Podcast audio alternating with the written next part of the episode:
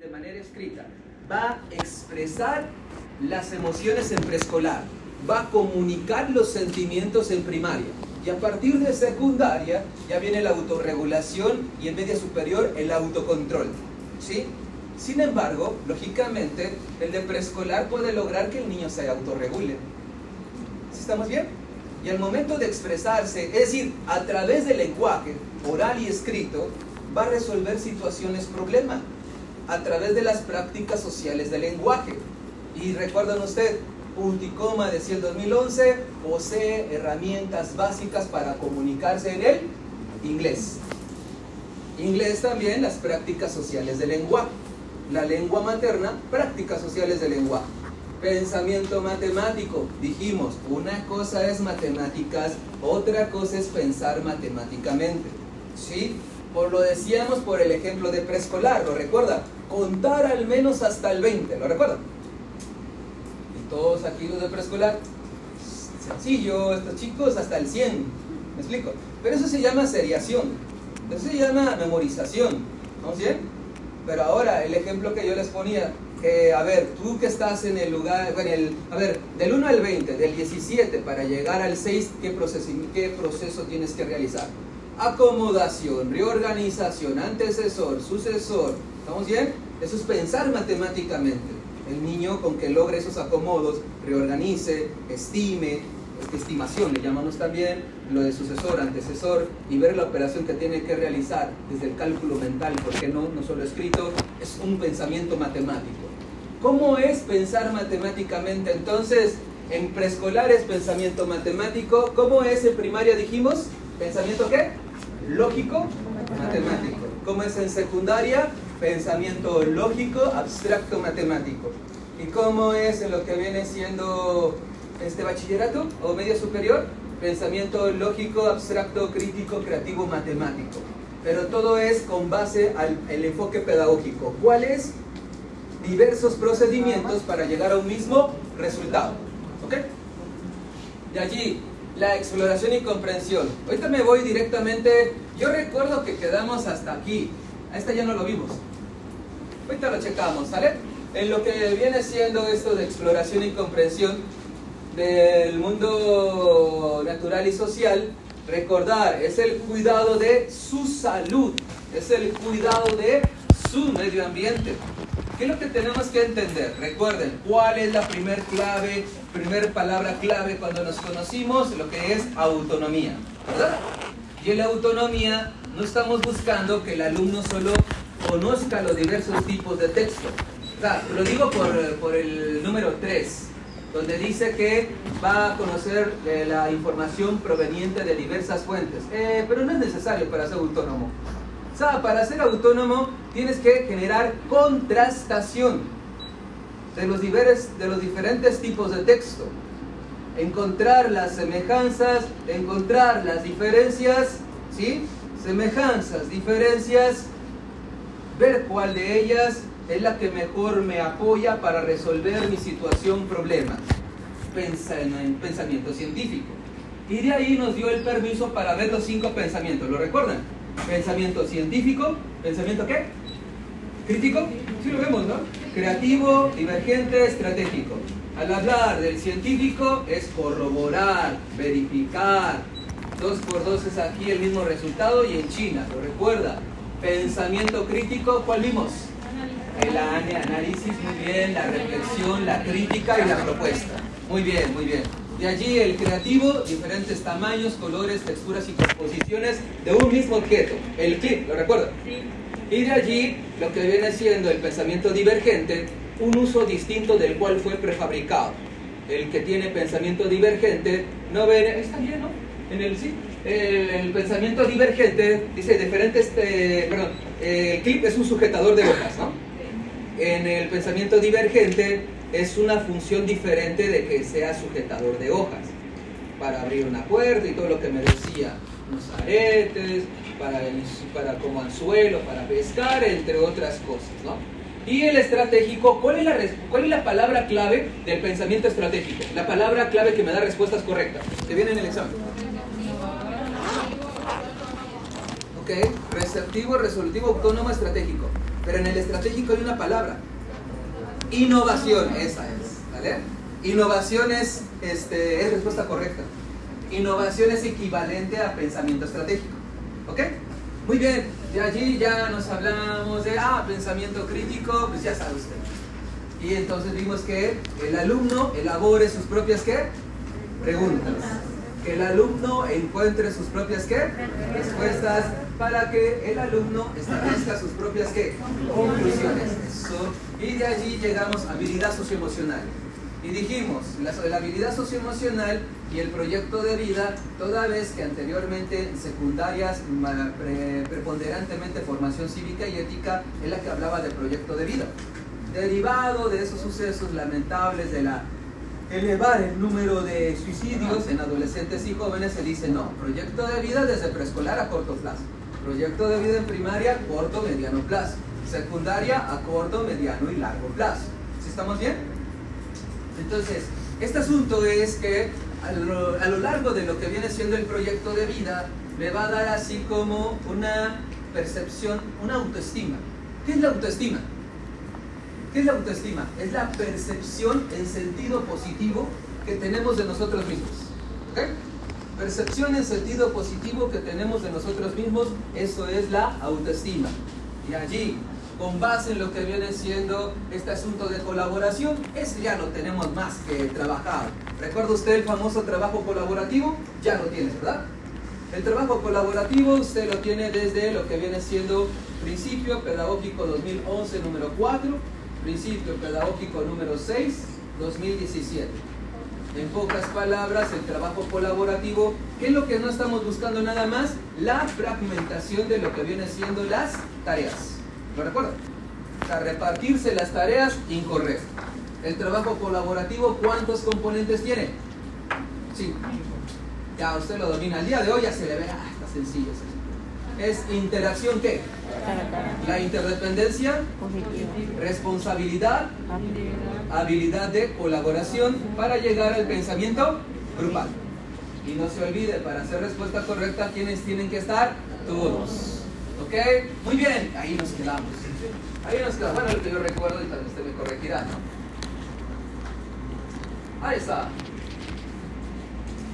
Ciudadanía. Convivencia y ciudadanía. ¿Ese ya lo vimos, no? ¿Ya? Ah, bueno, ya lo vimos. Ahorita mejor, ahorita lo vamos. Ahorita ya tienen. Hoy termina todo el plan y programa de ¿Vale? Ya la otra semana Vamos con PPI y de ahí Nueva Escuela Mexicana, consejos técnicos escolares, inclusión, evaluación, los protocolos y ya. Mayo llega. Ok, muy bien. Este ya lo hicimos, ¿no?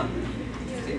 Ok, bueno. Bueno, si hablamos un poquito de convivencia, convivencia ya está desde lo que viene siendo el inciso F, ¿sí? El inciso F de convivencia, ¿de qué nos habla?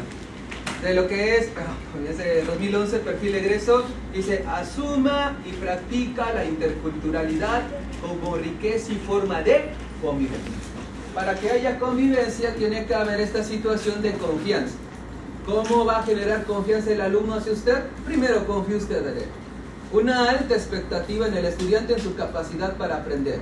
Mediante el diálogo, en ese proceso de negociación, en el que tu comentario a favor y en contra está argumentado, mediante lo que viene siendo entonces confianza, diálogo, democracia. En una convivencia tiene que haber democracia porque todos deben de participar y porque todos los puntos de vista se, este, son tomados en cuenta. Y allí recordar, en la democracia se tiene que llegar a una palabra clave. ¿Cómo le llamamos? Acuerdo. Este acuerdo es a través de un consenso. Son respuestas correctas. Eh, la otra semana que empecemos a trabajar eh, con los PPI, los perfiles, parámetros, indicadores, en los indicadores, ¿qué te va a aparecer? En los indicadores lo que te va a aparecer van a ser las palabras claves. ¿Por qué son importantes los indicadores, dijimos? Porque de los indicadores nacen las preguntas del examen. El documento que le dan o nos dan para elaborar el reactivo en Ceneval es de los indicadores. Y va a ver usted que de los indicadores no se les van a complicar. ¿Por qué? Porque van a ser las mismas palabras claves. ¿Qué va a aparecer allí? Gestión del error. ¿Qué va a aparecer allí? Eh, intereses. ¿Qué va a aparecer allí? Motivación intrínseca, cultura, lingüística, acuerdos, consenso, democracia, diálogo, autonomía, toma de decisión, implicar al alumno, involucrar a los padres. Todas esas palabras van a estar en los indicadores. ¿Ok? Lo vamos a corroborar a partir ya de la próxima semana. ¿Ok? Ok, entonces allí, esto ya lo hicimos. Vamos entonces por el que continúa, el 8, 8, 9, 4. Esta. Y nos vamos con algo que usted ya trae listo. Ya tienen ahí. Oh, ok. ¿Cuál es el que tiene usted ya listo? Lo que viene siendo los reactivos de agregados, ¿verdad?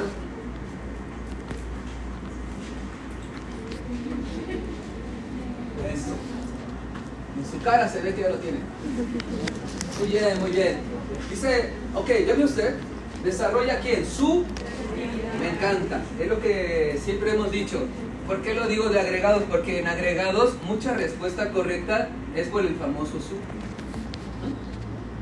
Este, en lo que viene siendo agregados, digo, agregados es el, lo que a continuación vamos a ver de reactivos. ¿vale?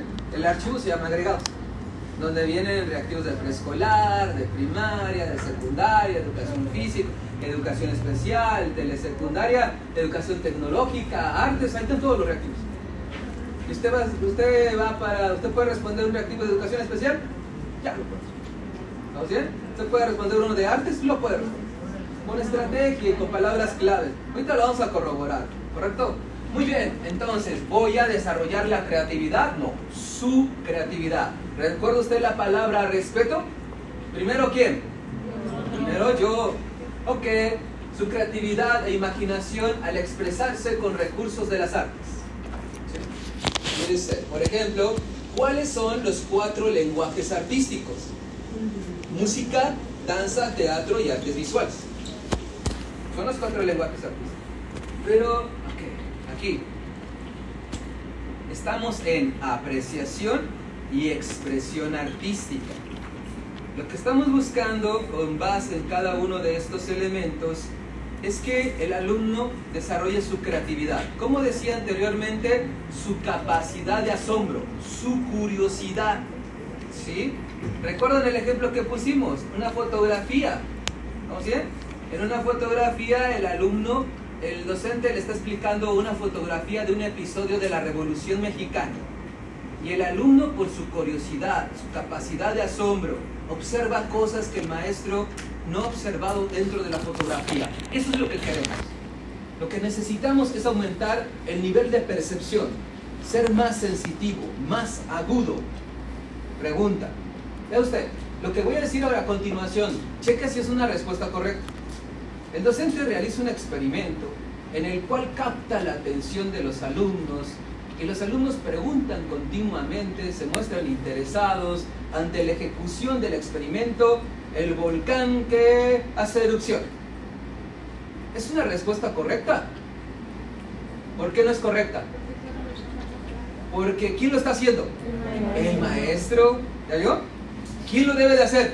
El alumno la labor de usted es implicar al alumno. Por más así que estén interesados hasta que aplaude el alumno, no. El alumno lo tiene que hacer, lo tiene que manipular. Hay que tener la lógica de preescolar. El alumno tiene que manipularlo. O sea, grabes esta lógica, el alumno lo tiene que experimentar, lo tiene que vivir, él lo tiene que realizar. El docente, recuerde los principios, empieza a tejer los principios pedagógicos. El docente está para rescatar quién? Los saberes para, para acompañar, velar los intereses, motivarlo intrínsecamente y ser ejemplo. A partir del aprendizaje situado, recuperando el aprendizaje informal. Haciendo interdisciplinariedad, gestionando el error, guardando disciplina, con inclusión y diversidad. Ahí están todos los principios. Este ejemplo es nada más. ¿sí? Pero es un solo ejemplo. O sea, de esa forma es como que usted vaya entendiendo cómo es las respuestas correctas. ¿Sí? Ok, de allí explore y experimenta. Ahí está. Explorar qué es? Investigar. Experimenta, lo vive, él lo hace, él lo manipula. Ok, distintas manifestaciones artísticas. ¿Cuáles son? Cuatro lenguajes, ¿verdad?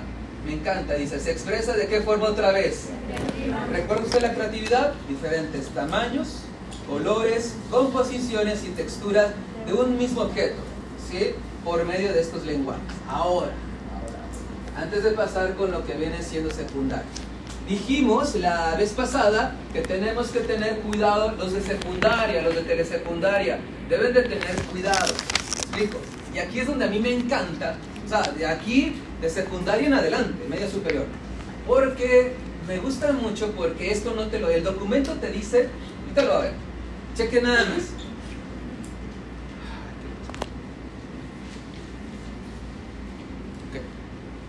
¿Dónde vamos a tener cuidado? Porque a partir de secundaria se empieza a hablar de México y el mundo. ¿Estamos bien? Piensa usted, secundaria, México y el mundo. Por ejemplo, preescolar, ¿por dónde inicia? Su familia. ¿Es respuesta correcta? Sí. Es aprendizaje situado. Pero en secundaria, la respuesta correcta sigue siendo aprendizaje situado. ¿Qué es el aprendizaje situado? Lo que hay a tu alcance, lo que hay a tu alrededor. ¿Sí estamos bien? Aquello local, lo conocido. Secundaria en adelante, media superior, no pueden tener la lógica de México y el mundo para responder correctamente. Ya lo platicamos desde la primera sesión. La humanidad le va, o sea, no lo, decimos con respeto, ¿no? Hay muchas cosas que están pasando en la humanidad, ¿no? Pero la humanidad, ¿es mi respuesta correcta? ¿México es la respuesta correcta? ¿Chiapas es la respuesta correcta? ¿Quién es la respuesta correcta? Tu comunidad. Y miren cómo lo voy a relacionar. Docentes del estado de Chiapas, bueno, no, ya otra estado, no, no, no. De la escuela, eh, no sé, aquí la Joaquín, Miguel Gutiérrez, Tuxla Gutiérrez, ¿no? Están reunidos en Consejo Técnico Escolar y planean hacer un, este, planean hacer un ejercicio donde se rescate la danza de lo, como expresión artística. Para ello decidieron este, convocar en la realización de un bailable de Tamaulipas, porque es vistoso y algunos de los docentes ya han tenido la oportunidad de realizarlo. ¿Es respuesta correcta? Es una danza, un bailable de tu comunidad. ¿Se me explico?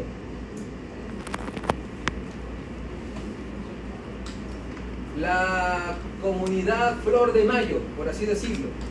¿Sí? Ya van a realizar, ¿de dónde van a partir para pensar artísticamente? Para ejecutar algo. Música y allí. Y si no hay allí, de la región.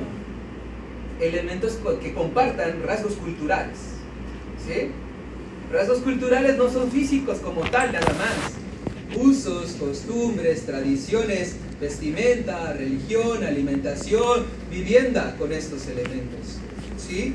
Entonces hay que entender esta parte. Entonces, usted, la comunidad Flor de Mayo, la pregunta que, por ejemplo, ¿van a visitar el museo de la ciudad? No, ¿lo recuerdan? Vamos a visitar el museo de Flor de Mayo. Hay museo en, el, Flor de Mayo y en su comunidad hay museo. ¿Lo recuerdan? Eso es lo que tenemos que tenerlo situado. La respuesta es correcta. Ah, no, no, no, no hay. Sí hay en el examen. ¿Sí me entiendes? Entonces así como que te empieza a preguntar, no, no, no, no.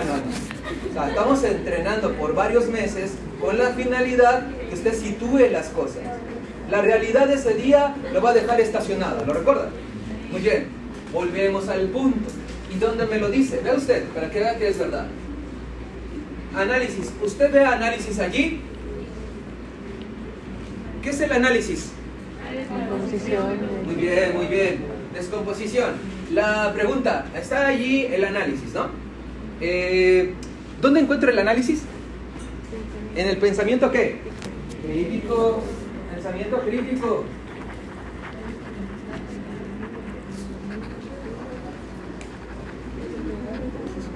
Ok, análisis, pensamiento crítico. La apreciación, ¿dónde la encontramos? ¿Alguien recuerda dónde está apreciación? En los componentes de quién? De inclusión. Eso, análisis es pensamiento crítico. Análisis, reflexión crítica propuesta. Apreciación, ¿cuáles son los cuatro componentes de inclusión? Reconocer, respetar, valorar, apreciar. ¿Sí? Revisar diferentes miren, acá está. Miren, identifica y ejerce sus derechos, ¿qué? De su cultura. Esa es la parte que se tiene que grabar.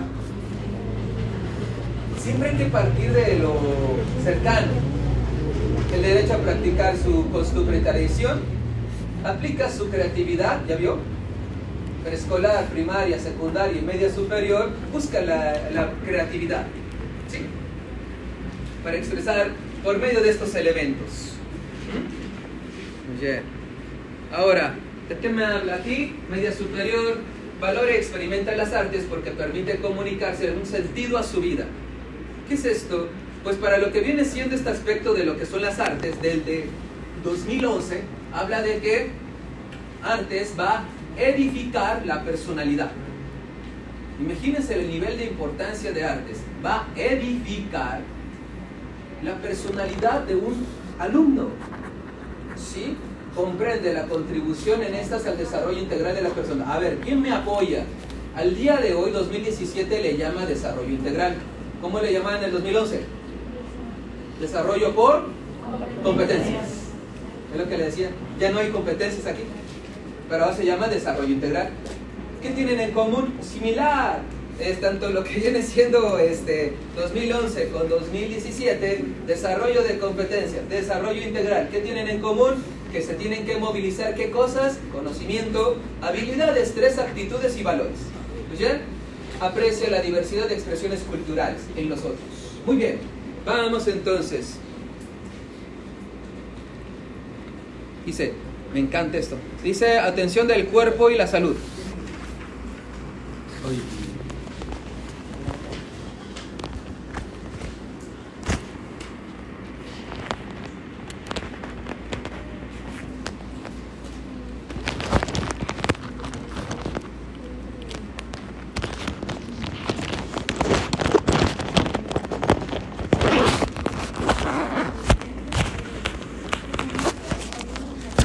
Exacto. Ok. Estamos hablando del desarrollo físico y salud.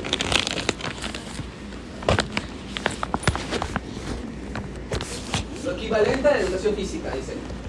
Identifica, me encanta. ¿Ya veo qué dice otra vez? Identifica qué? Sus rasgos. Es que mire, ya lo habíamos dicho. Los compañeros de educación física, ciertamente hay un peso específico en lo que viene siendo la activación de lo psicomotriz, de lo psicomotor. ¿ok? Pero hay que entender que lo que más está buscando otra vez una autoestima. Es una percepción en sentido positivo de nuestro propio cuerpo. De nuestro propio cuerpo. ¿Sí? ¿A qué se refiere todo esto? Ver en mi cuerpo que los, todos los cuerpos son distintos.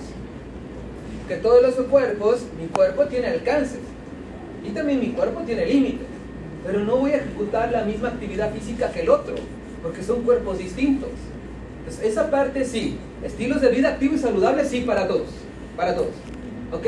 Entonces dice aquí, identifica, identifico mis rasgos, cualidad y reconoce la de los otros. Me encanta, es lo mismo, ya ve la dinámica.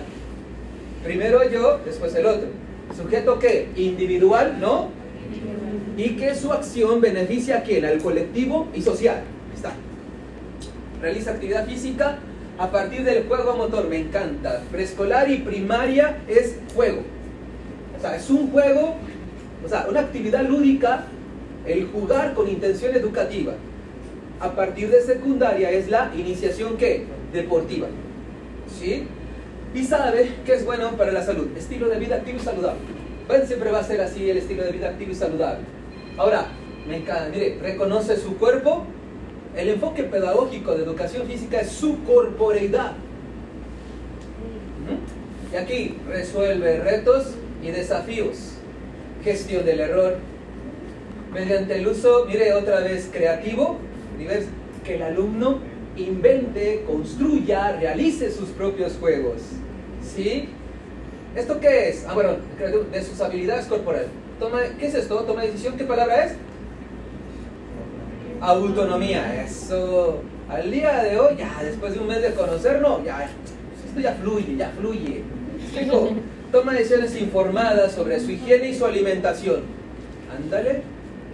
Sí, su higiene, desarrollo personal, su alimentación, la exploración y comprensión del mundo natural por el cuidado de su salud. Participa en situaciones de juego y actividad física, procurando la convivencia sana y pacífica. ¿Sí? ¿Quién va a regular la convivencia sana y pacífica para que sea libre de violencia? Principio pedagógico 14, 2017. ¿Cuál es la palabra? Disciplina. En todo juego hay normas, hay reglas que hay que, respetarse. Muy bien, de allí a quién tenemos. Aquí. Acá. Activa.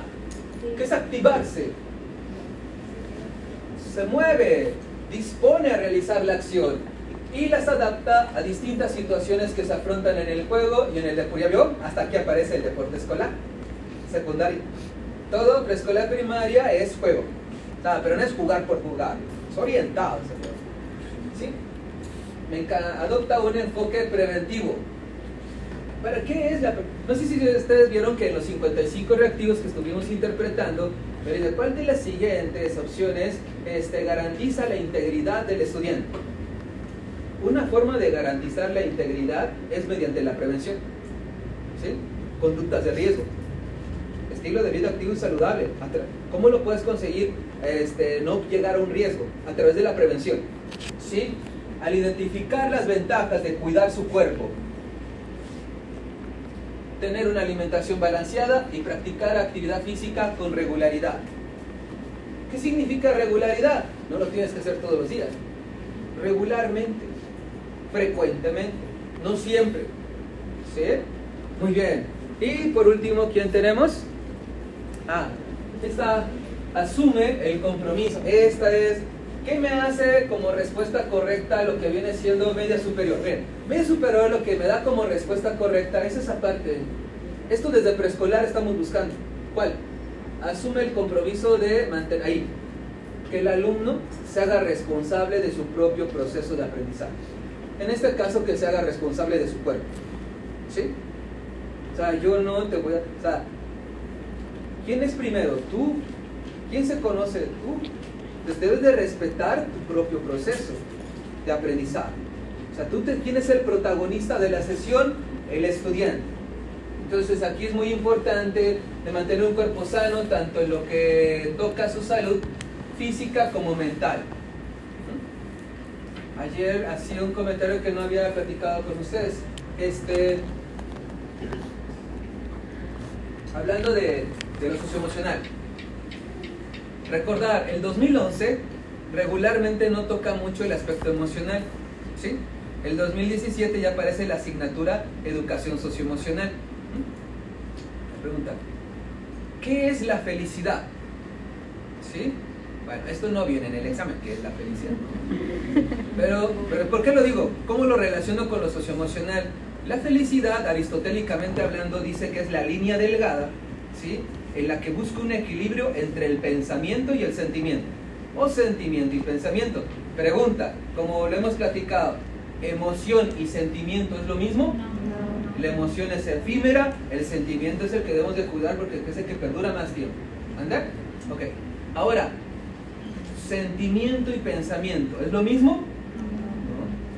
Ponga atención cuando platiquen entre ustedes, con las personas que comúnmente o regularmente conviven, este, cuando dice, escúchelo, ah, yo siento que, yo creo que, ah, yo pienso que, lo está pensando. ¿Explico? Ponga atención en las conversaciones, escuche. Entonces, este es el asunto de la línea delgada de la felicidad, es un equilibrio. ¿Y por qué es tan complicado? Porque después el sentimiento está a tope y aquí no está pensando. Y después ya piensa mucho y ya no está sintiendo. ¿Sí explico? Eso es el detalle. O sea, estos equilibrios se escuchan muy bien, pero para alcanzar, ¿por qué lo digo? Porque hay una palabra clave que ahorita voy a trabajar, lo que viene siendo la palabra bienestar.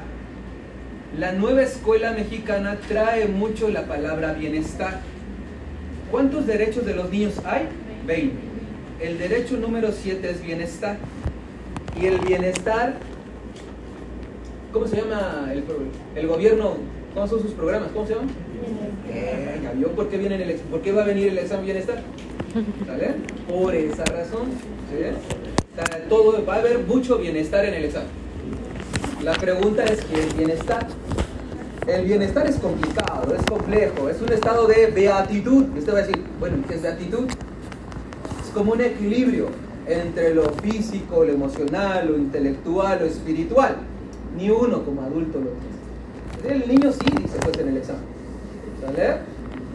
Ese equilibrio entre lo físico, lo emocional, lo mental, lo cognitivo, lo espiritual, para estar en bienestar consigo mismo. ¿Sí? Tener las condiciones básicas mínimamente aceptables para procurar un estado de desarrollo integral de sus propias potencialidades. Así lo dice el programa. ¿Vale? Entonces sí es muy importante ese equilibrio. Dice, evita conductas y prácticas de riesgo. Todo, ¿cómo voy a, pregunta, la respuesta cuál es? ¿Cómo voy a evitar las conductas y prácticas de riesgo? Eso, la respuesta correcta es prevención. ¿Es respuesta correcta prevención? Súmenla en palabra clave. ¿Vale? Prevención. ¿Para qué quieres tener problemas? Mejor desde preventivo, preventivo. ¿Quién me da la prevención? Los simulacros. Para que cuando suceda, válgase la redundancia, el suceso, el protocolo ya lo pueda realizar. Ahora dice, conductas y prácticas para favorecer un estilo de vida activo y saludable. Bien, vamos por las dos últimas. Medio ambiente. Ok. Al hablar de medio ambiente, por favor, al hablar yo del medio ambiente, ¿de qué medio ambiente voy a hablar? El de mi comunidad.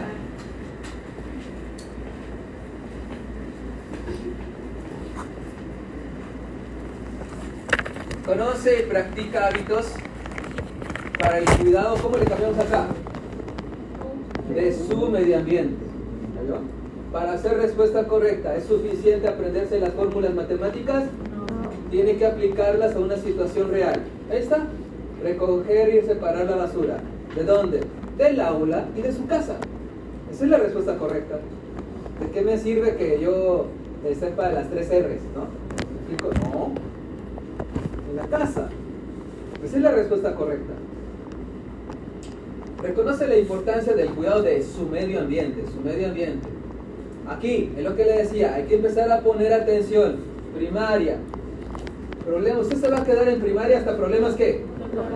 Esto no. Por digo que me gusta porque usted ahí automáticamente puede percibir que el otro que si lo aprende así, que lo aprenda así. Mejor para mí. ¿Vale? Así como soluciones que puede poner en práctica. Por ejemplo, ¿ya vio? Apagar la luz no desperdiciar el agua. ¿De qué me sirve yo este, conocer el ciclo del agua? No, no desperdiciarla. ¿Cómo reciclar? ¿Cómo reutilizar? ¿Cómo optimizar el consumo de la regadera, el tipo que nos bañamos, por ejemplo? ¿Sí Por ahí va. Llévela una pero no piense usted, ah, va a venir, a... no, piense usted, todo reactivo se tiene que aplicar a una situación real. Eso es lo que usted tiene que pensar para respuestas correctas. Ok.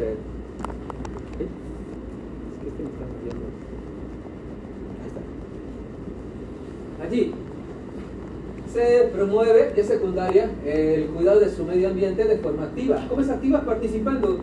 Hey, recuerde usted que, mire cómo lo que vamos a conseguir ya como en unas tres sesiones más, usted toda la información lo va a empezar a conectar.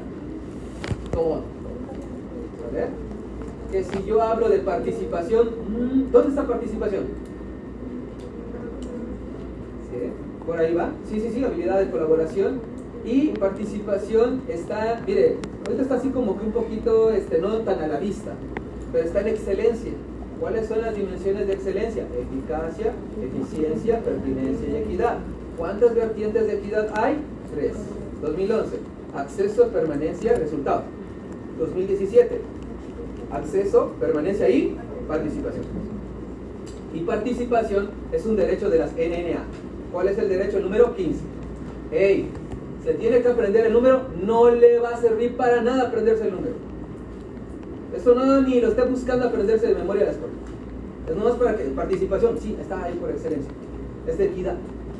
Entonces, lo que estamos buscando aquí es que no nada más este, esté así como que, ah, sí, valoro. No, debes de participar en el cuidado del medio ambiente. Problemas relacionados con el, de los ecosistemas y las soluciones que impliquen la utilización de recursos naturales con responsabilidad y racionalidad. ¿Cómo le llamamos esto?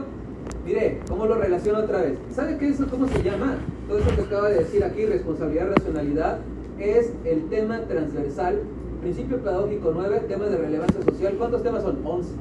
El 11, educación sustentable o sostenible. Es eso. ¿Sí? Se comprometen con la aplicación de acción sustentable. ¿De quién? Ahí está la respuesta correcta. ¿En dónde? En su entorno. Recicla y ahorra. Y dice, comprenda la importancia de la sustentabilidad, este asunto de, de utilizarlo con responsabilidad y racionalidad. Y asume, y asume una actitud proactiva. ¿Qué es una actitud proactiva? Sin que me pregunten, yo lo hago. ¿Cómo está el alumno? ¿Motivado qué? Intrínsecamente. ¿Ya veo cómo se puede relacionar todo? Así lo vamos a ir viendo. Entonces dice aquí, para encontrar soluciones. ¿Quién me habla de encontrar soluciones? Pensamiento crítico, el elemento número 4. Análisis, reflexión crítica, pero para hacer pensamiento crítico debe de haber siempre qué? Propuesta. Es que no venía propuesta, alternativa. No venía alternativa. Solución. ¿Vale? Piensa globalmente, tranquilo, tranquilo. Localmente. ¿Sale? En el examen localmente. ¿Sí? Localmente. Valora el impacto social y ambiental de la innovación. Eh, ¿Aquí qué estoy viendo? ¿Qué pensamiento? Pensamiento estratégico, ¿lo recuerdan? ¿Sí? Pensamiento estratégico, receptivo, resolutivo, autónomo y estratégico. ¿Qué caracteriza el pensamiento estratégico? La innovación. Por último, ¿qué vamos a ver por último? La habilidad digital.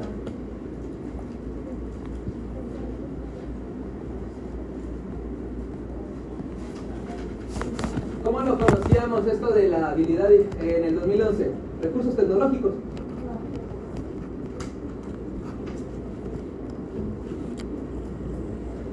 Recursos tecnológicos. ¿Qué decía? Inciso I, 2011. Aprovecha los recursos tecnológicos a su alcance como medios para obtener información y construir conocimiento. Lo mismo, 8 años familiarizado con el uso básico de herramientas digitales. ¿Dónde? ¿Para qué lo, o qué debo utilizar? Para obtener información. ¿Y para qué voy a decir acá? Para construir conocimiento. ¿Saben qué es lo difícil cuando se llega a Ceneval? O sea, ya entiendes esa condición de elaborar reactivos, lo difícil es que te pregunten, ¿y ahora? ¿Qué otro reactivo? Es que ya todo está hecho. Ya todo está inventado. O sea, si se dan cuenta, pasan ocho años 2000, por eso me gusta trabajar con el 11 y 17. ¿Y qué son? ¿Más las diferencias o semejanzas? Semejanzas. Y ahorita que venga el 2023 el nuevo, lo que tienen ahorita le va a servir fácil para entender el 2023. Que no es que ya todo está hecho. Solo va, por ejemplo, bienestar. ¿Sale? Así como que para ahorita es como que, bueno, el gran cambio ya no es calidad o es excelencia. Bueno, el gran cambio es que en el 2011 decía asegurar los aprendizajes, ah, 2017, garantizar el verbo va cambiando, pero implica lo mismo, ¿sale? Pero bueno, eso es lo complicado, les digo, yo vengo allá que otros reactivos y ya todo está ahí. Identifica una variedad de herramientas y tecnológicas que utiliza para obtener información, ¿ya vio?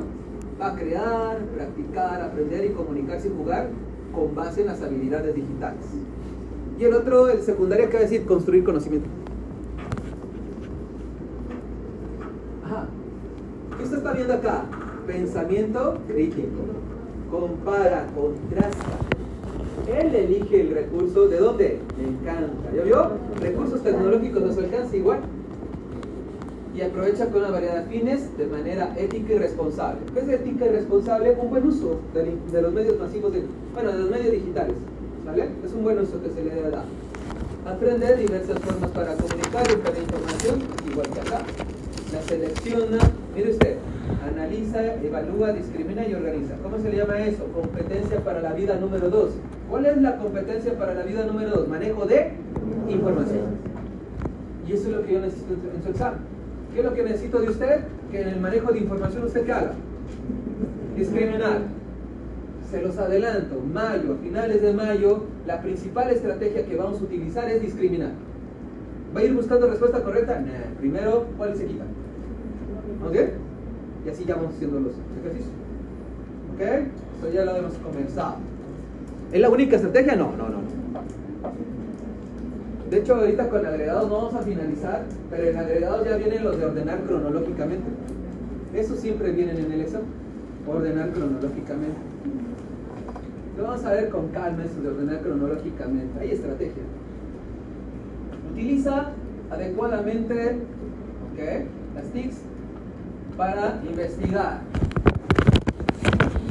resolver problemas. Competencia para la vida número 3, manejo de situaciones. Producir materiales que es construir conocimientos y expresar sus ideas. Ok, aprovecha estas técnicas para desarrollar ideas. ¿Qué dice acá? Respuesta correcta porque es pensamiento qué? Estratégico. Listo, muy bien. Ahora sí, vámonos directo con reactivos. Vámonos con reactivos una vez. Sí, sí, sí. Vamos. Vamos, vamos, vamos. vamos. Ahorita viene el Apóyanos, fuerza, con agregados. Las 55 terminamos, ¿verdad? Eso, vamos.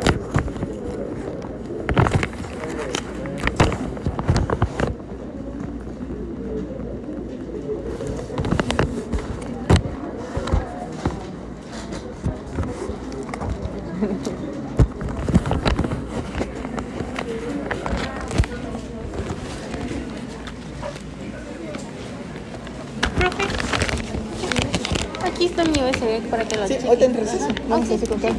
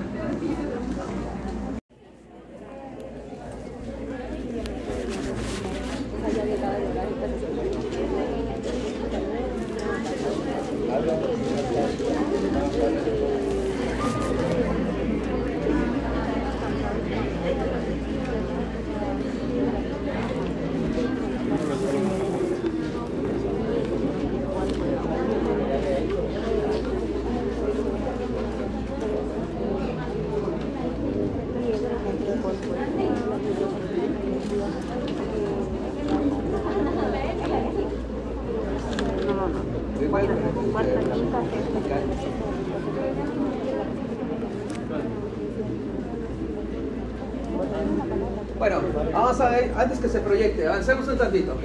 Nos centremos, dividemos lo que viene siendo las dos cosas.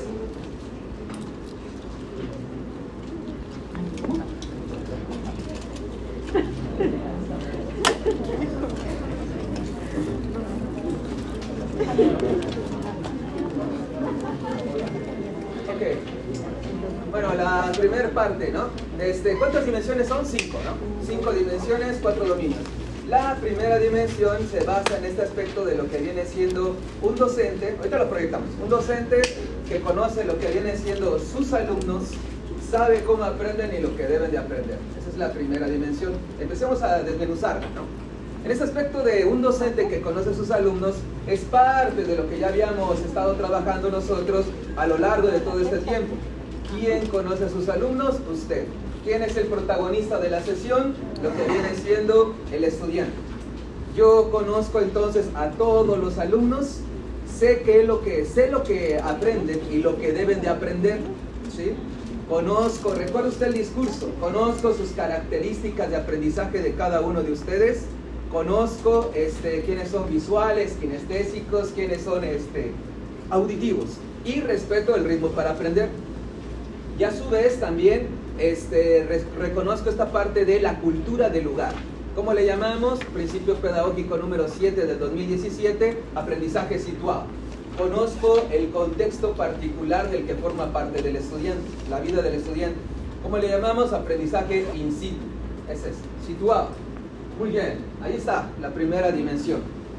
Y este, derivado de ello, eh, lo que tenemos por allí eh, tenemos eh, lo que viene siendo esta particularidad de que este docente va a conocer a sus alumnos tanto, no solo su proceso de aprendizaje, también va a conocer lo que va a hacer esta parte de velar por los intereses. El velar por los intereses, el velar por los intereses de los estudiantes, este, es que usted conoce, recuerde usted lo que son sus gustos, sus preferencias, sus miedos, todo eso conoce alrededor de cada uno de los estudiantes. Entonces, esta particularidad dice, con esos alumnos saben cómo aprenden y qué es lo que deben de aprender. ¿Qué podemos agregar de lo que hemos mencionado? Recuerden, de estos PPI se desprende lo que viene siendo un poquito más grande. Jorge ¿Qué es lo que se desprende de estos PPI? Lo que viene siendo los parámetros y después ya los indicadores. ¿Sí? PPI, perfiles, parámetros. Estos se llaman perfiles. Dominio, dimensión o dimensión, dominio son perfiles. De ahí vienen los parámetros y por último viene lo que son esta parte de los indicadores. Solo vamos a abordar el, día de hoy lo que viene siendo las dimensiones. Ahora, este docente entonces dice, como sabe que cómo aprenden y lo que deben de aprender los estudiantes, eh, para ello, aquí viene, este, debo de, eh, si yo le coloco un problema sumamente difícil, los alumnos van a perder el interés. Si yo le coloco un problema sumamente fácil, los alumnos pierden el interés. ¿Cuál es la respuesta correcta? Ajustada a las características particulares de los estudiantes. ¿Quién conoce a los estudiantes? Usted. ¿sí? Ajustada a sus características.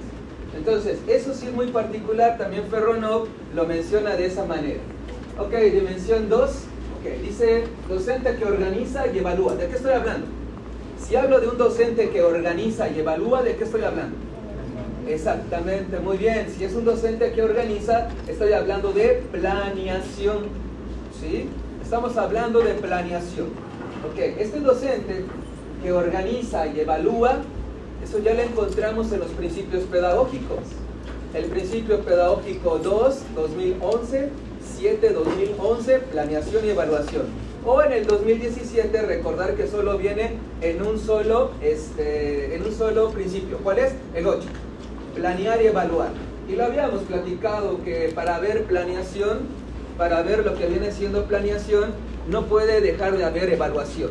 Y lo mismo, si hay evaluación, no puede dejar de haber una, una planeación. Son indisolubles. ¿Cómo deben de ser estas? Ordenadas, continuas y sistemáticas. ¿Con qué finalidad?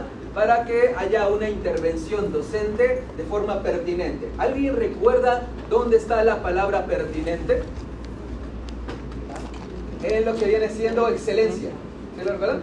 En excelencia, recordar que tiene cuatro, lo que viene siendo dimensiones. ¿Okay? En excelencia tiene cuatro dimensiones. ¿Cuáles son?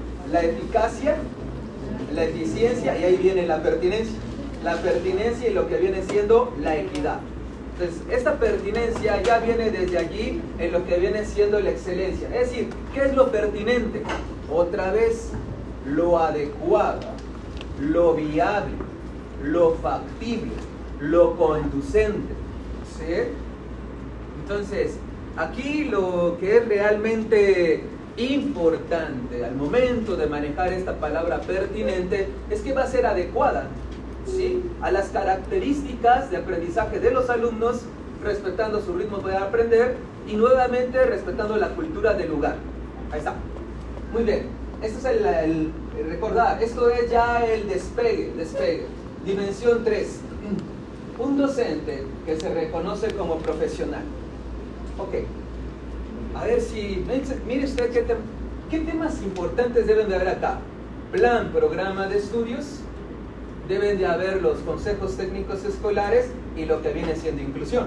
¿De qué forma? De manera implícita. Ok, dice allí, un docente que se reconoce como profesional, que mejora continuamente para apoyar a los alumnos en su aprendizaje. ¿De qué estaría yo hablando ahí de los temas más importantes? cuál es el lugar que le permite al docente reflexionar su práctica. Exactamente, de ahí estoy hablando del Consejo Técnico Escolar. Estoy hablando del Consejo Técnico Escolar. Y dentro de ello, este, qué es el espacio. Recordar, Consejo Técnico Escolar, lo que tiene que manejar este consejo lo que tiene que manejar es el espacio donde se le permita al docente reflexionar en conjunto con los otros docentes y el director su práctica educativa. Y si yo lo reflexiono, mi práctica educativa, con las recomendaciones y estrategias que me den los demás docentes y el director, ¿quién va a recaer en una mejora del proceso de aprendizaje de los estudiantes? pero no son cualquier estudiantes. ¿Cómo lo denominamos nosotros? Mis estudiantes. Ahí lo estamos hablando. Muy bien, ahí está. Y aquí, ¿qué más podemos reconocer? Ah, bueno, podríamos hablar de la competencia para la vida número uno. ¿De qué me habla la competencia para la vida número uno? Aprendizaje permanente. ¿sí? Al hablar de aprendizaje permanente es que va a mejorar continuamente. Recordar el enfoque didáctico pedagógico de ciencias. Todo está en constante cambio, todo está en permanente construcción. ¿Sí? Ok, de allí dimensión número 4. Un docente que asume las responsabilidades legales y éticas. Desde lo que viene siendo lo legal está la Ley General de Educación. Pero ¿dónde está el actuar ético del maestro? En lo que viene siendo, ¿qué palabra? Inclusión. ¿Sale? El actuar ético del docente es la inclusión. Siempre va a estar velando por asegurar la integridad. Por asegurar la integridad. Vamos acá. Estamos en el 4 para asegurar la integridad de lo que vienen siendo los estudiantes. Asume la responsabilidad legal y ética. ¿Quién entra también en eso legal y ético? Lo filosófico.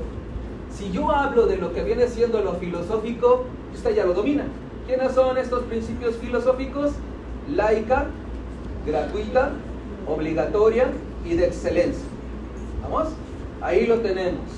Este, en su profesión, ok, ahí está que asume la responsabilidad legal y ética inherente a su profesión y lo que les decía, esta palabra viene bastante en lo que es el examen.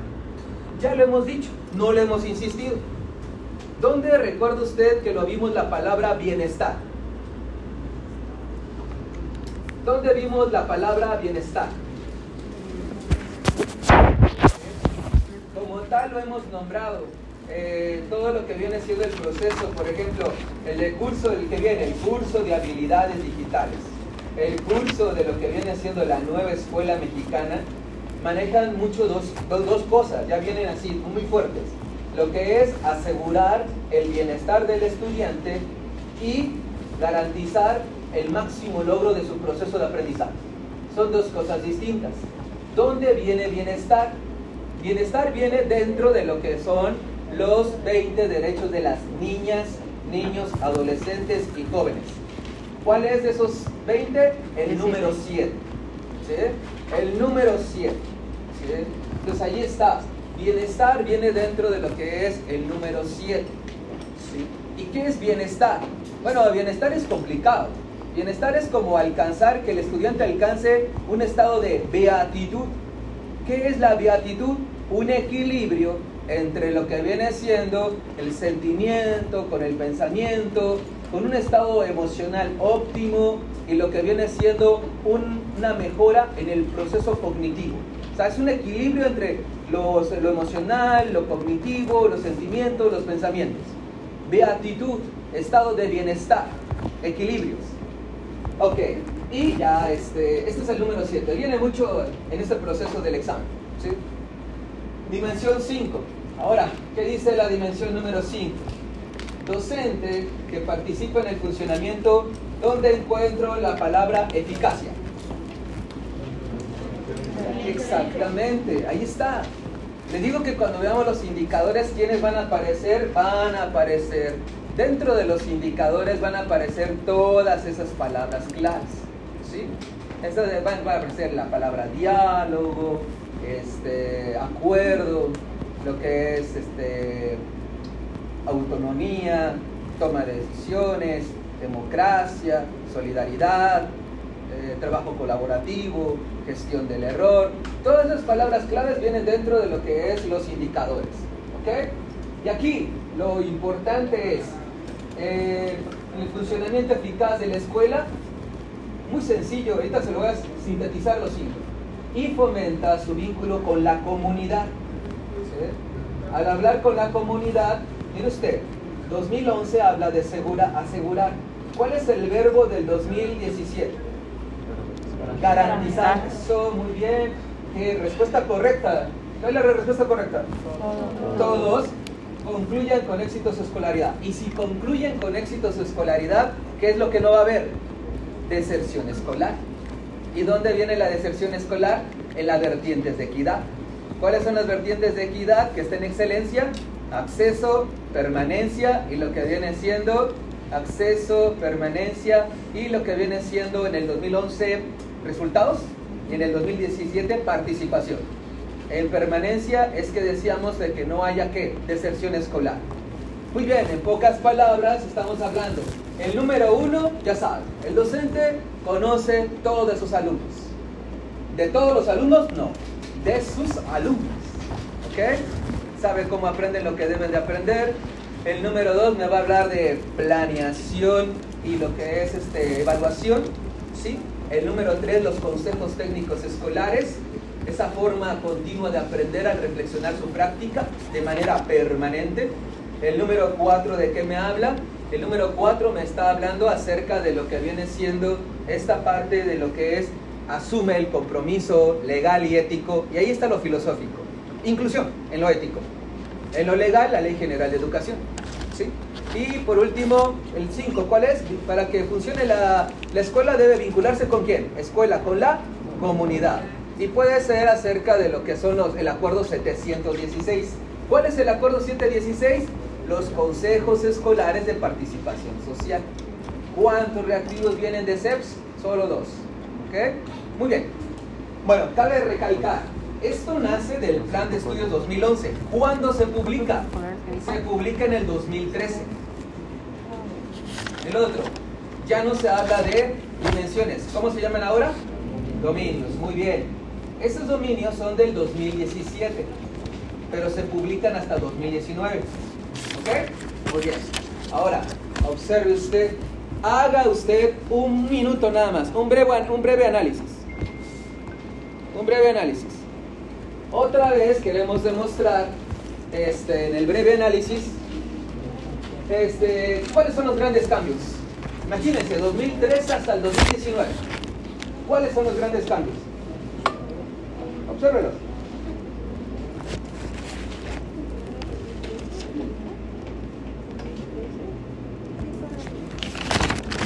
了。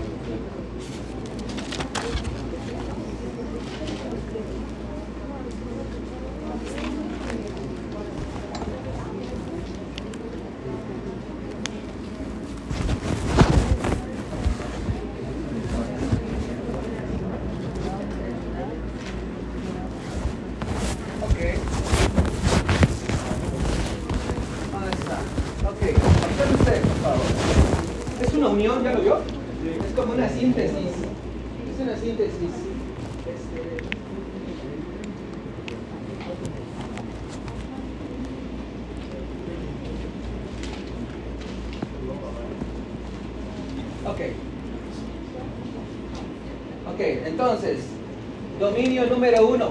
¿Qué dimensión sería? Dice, maestra, maestro, que asume su quehacer profesional sería la dimensión que 3. ¿Yo? Sería la dimensión 3. Con apego a los principios filosóficos, sería la dimensión que legal y ético, ¿sí? La cuatro. exactamente.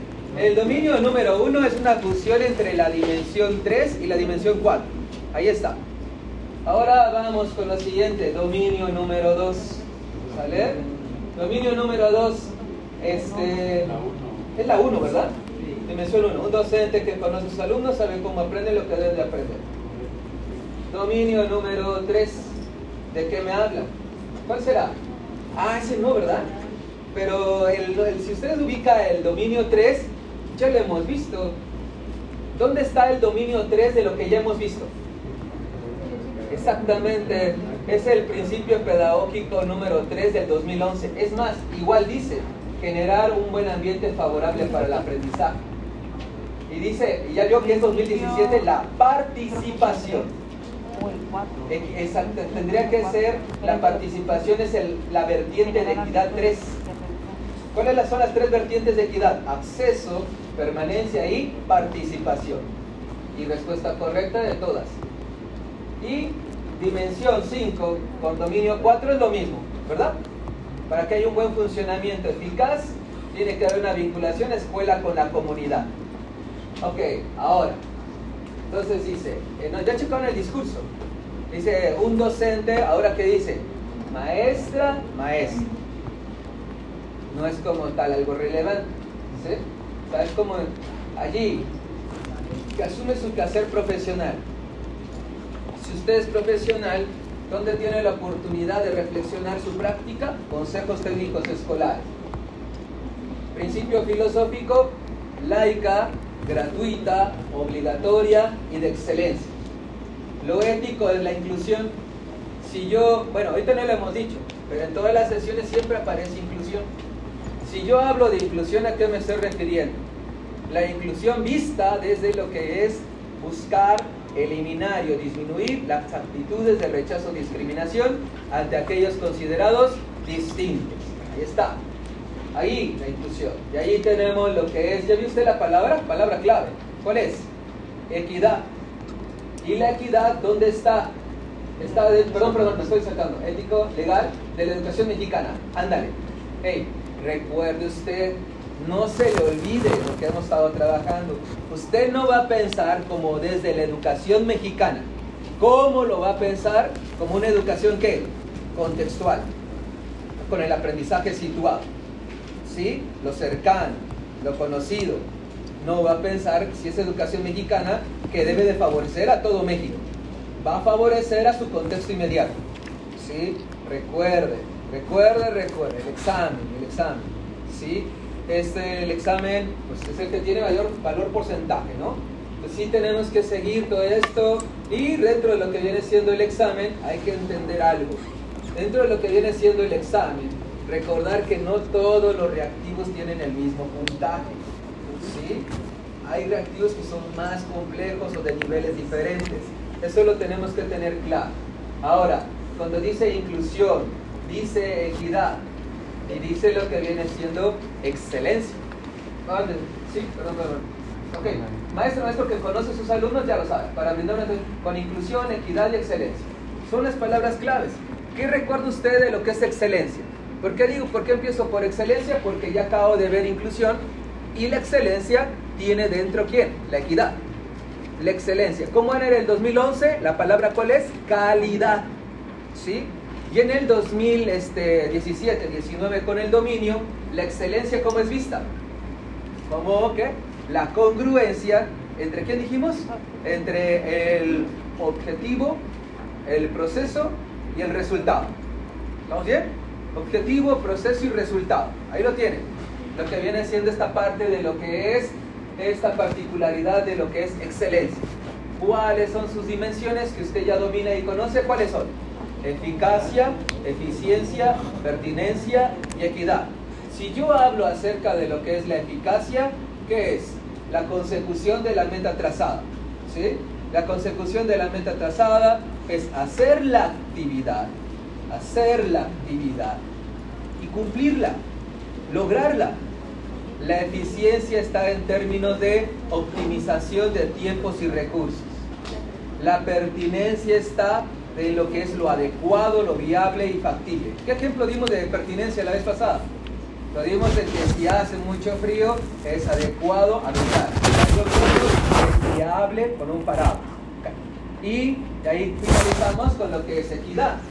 Y la equidad es distinto, igualdad. Igualdad es darles a todos lo mismo. La equidad es darle a cada quien lo que le corresponde, merece o necesita según sus propios atributos ¿sí? y merecimientos. Y los rasgos de equidad en el 2011, acceso, permanencia y lo que es resultados. 2017, 2019 que se publica este dominio, ¿cuáles son las tres vertientes de lo que es equidad? Acceso, permanencia y participación. Muy bien, así es, participación les digo, ya está cada, está cada vez más sólido el, el, lenguaje que se está manejando. Ok, de allí tenemos número 3, recuerde usted, dominio 3 es el mismo principio pedagógico 3. Generar un buen ambiente. ¿Y qué palabras claves hay en generar un buen ambiente favorable para el aprendizaje? ¿Qué palabras claves hay?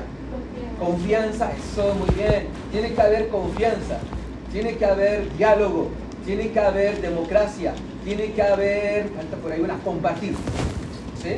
Para que haya, en la confianza estamos hablando de que yo tengo una este, alta expectativa en el estudiante, confío en su capacidad de aprender, eso nos referíamos con lo que es confianza.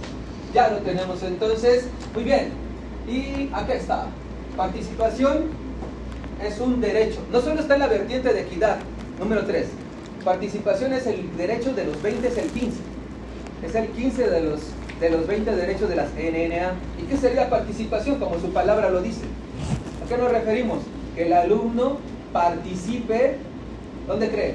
En la toma de decisiones de la vida en su comunidad. Con que participe con su familia, que participe en la escuela, es un derecho. Y que participe también, a pesar de su corte de edad preescolar o media superior, puede ser, participe en la toma de decisiones de su comunidad.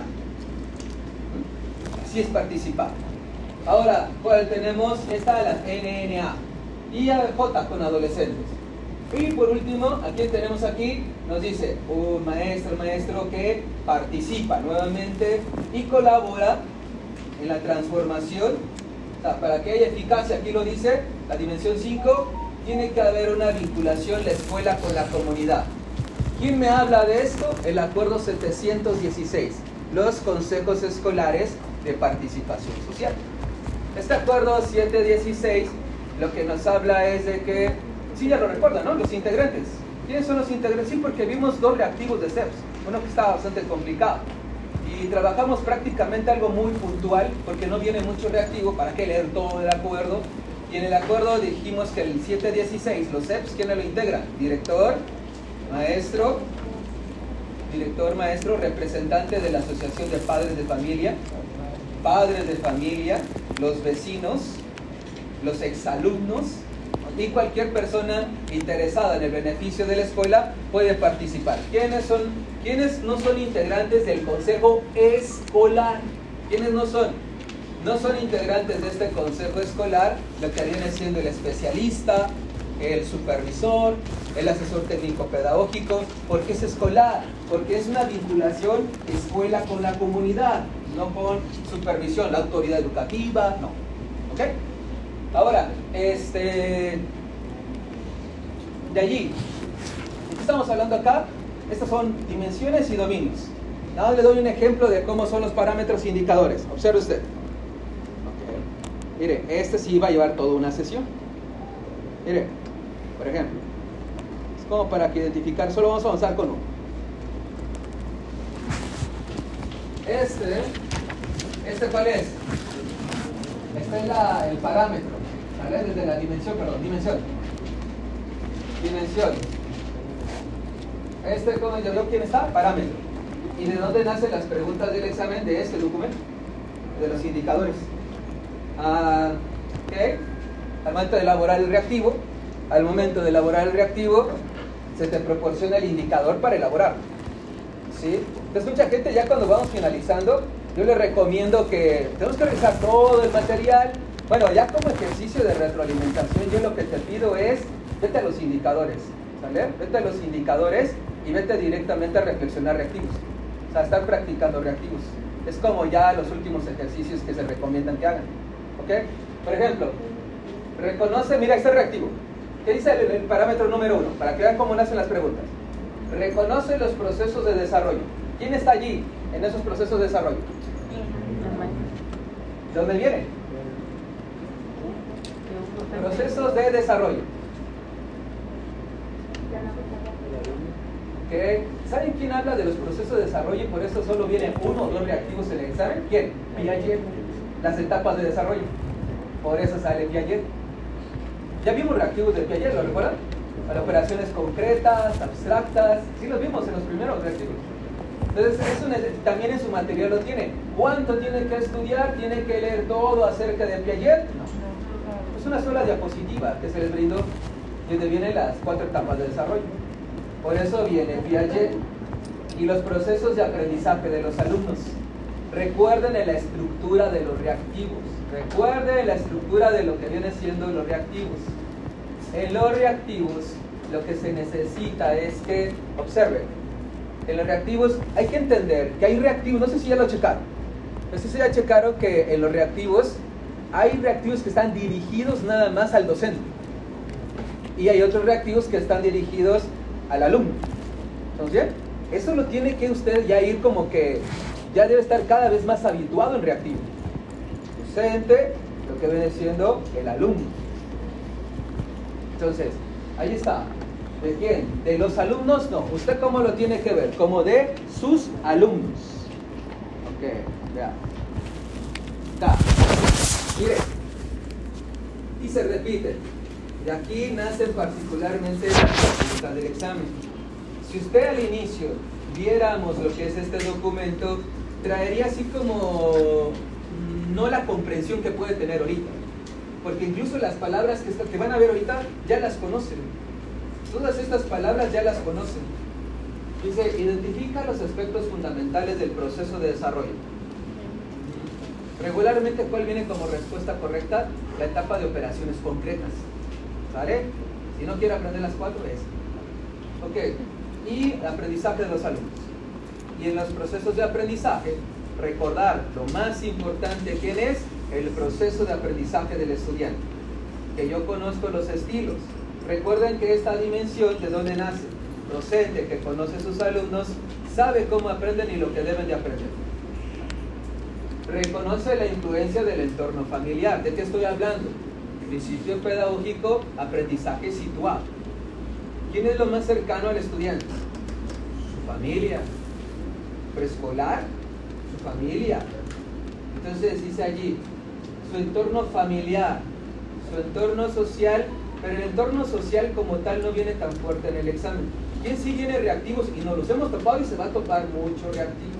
¿Cuál es? De cultura. ¿Sí? De cultura viene mucho reactivo. Entonces ahí está. De cultura le puedo decir que puede llegar hasta 8. Es bastante, es mucho. Si hablo yo de cultura, ¿a qué me estoy refiriendo? Bueno, si hablo yo de cultura, ¿a qué me estoy refiriendo? ¿Recuerda usted? Vestimenta, religión, clima, alimentación. Lo más usual, ¿cómo se lo puede encontrar? ¿Cómo? ¿Cómo qué? Usos, costumbres y tradiciones. Así se lo puede encontrar como respuesta. En los, vea usted, ¿en qué está, está afincado? En procesos de aprendizaje de sus alumnos. Muy bien.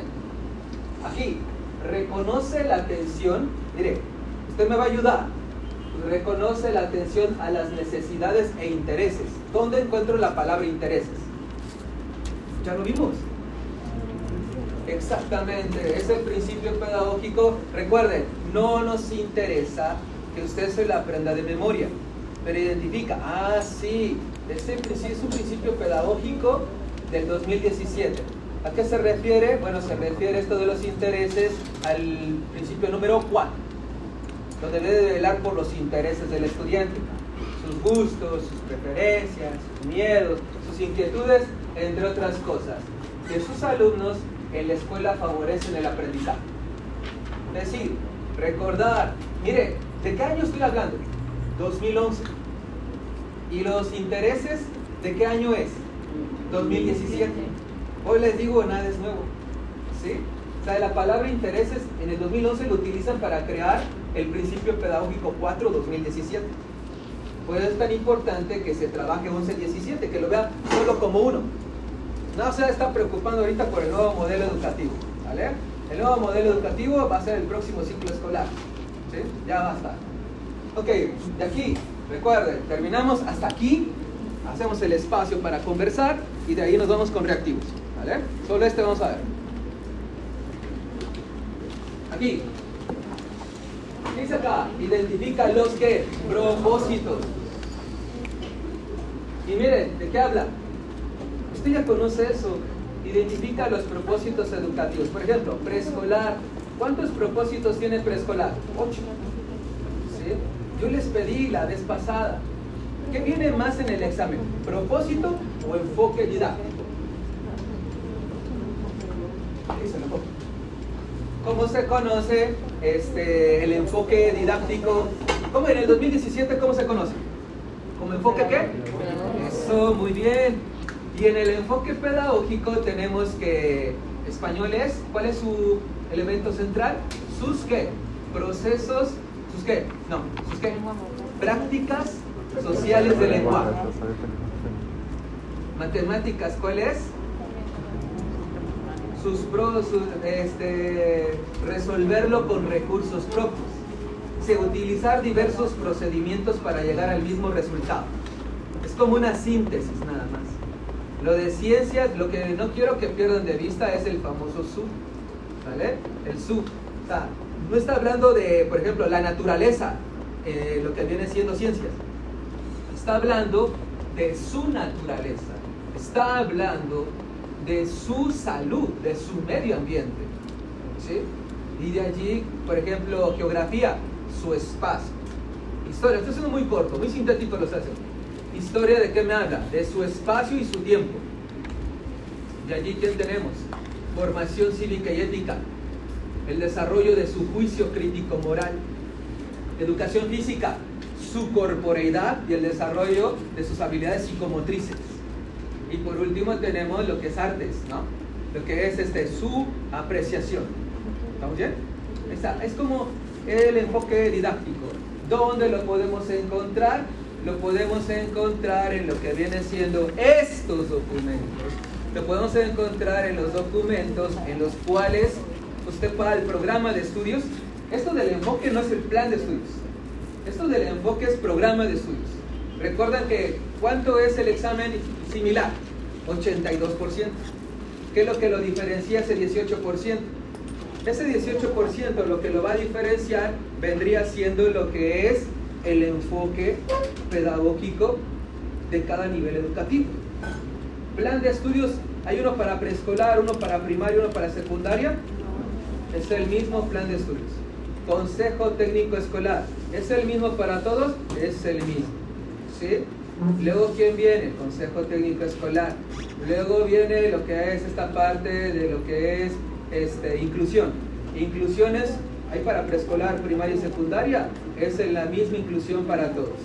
Y por último tenemos lo que viene siendo eh, la particularidad de lo que es este, lo que es el programa. Sí, el programa sí hay para preescolar, el programa sí hay para primaria y el programa sí hay para secundaria. Sí, pero los que van para secundaria, ¿cuál es eh, lo que les he pedido que cuiden mucho lo de secundaria? que secundaria ya habla de México y el mundo. ¿Sale? La visión de preescolar, primaria y secundaria, ¿cómo va a ser?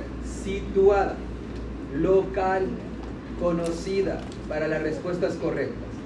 Cuando usted va a tener, no tanto permiso, pero cuando va a pensar para responder correctamente eh, de manera universal? Cuando hablemos de qué temas? Derechos humanos y derechos de las NNAJ. ¿Vamos bien? ya se dio cuenta que lo, hemos visto, que como tal no es algo nuevo, pues, para que lo entendamos. Ahora, observe, ahí está. Aquí, aquí.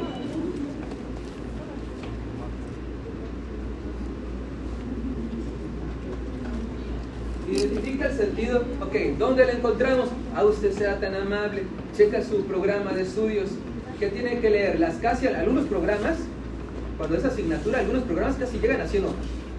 Porque viene el desglose de contenidos y los bloques, etc. No, no, no, no, no. Yo quiero, ¿cuánto? A ver, ya lo dijimos. ¿Cuántos reactivos de conocimientos van a haber? O de contenido. Ocho.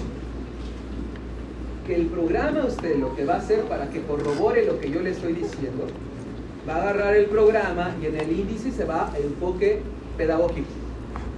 Y es como una hoja. ¿Sale? Pues ahí lo lee y va a encontrar, yo le estoy dando la esencia.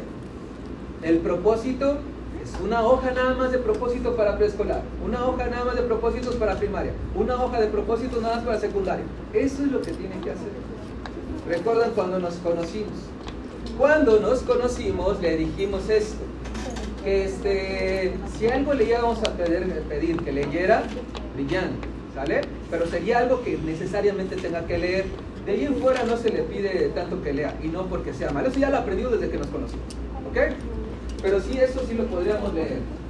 Aspectos esenciales del enfoque didáctico de cada asignatura. Ya se dio cuenta que, bueno, eh, lo que viene siendo a partir de primaria y secundaria, ya se dio cuenta que no decimos la palabra materia. ¿Dónde se ven las materias? A partir de la educación superior. Lo de nosotros en básica es asignatura. ¿Sí? Nada más como que guardar lo que viene siendo esa diferencia. Reconoce formas de intervención docente acordes con los enfoques didácticos. ¿Está? Como, par hey, mire, es 2011, ¿ya vio? Sí, como partir de lo que saben los alumnos. ¿Dónde la encontramos? 2017. Los saberes previos. Es lo que les digo, ya todo está hecho. Sí, los saberes previos.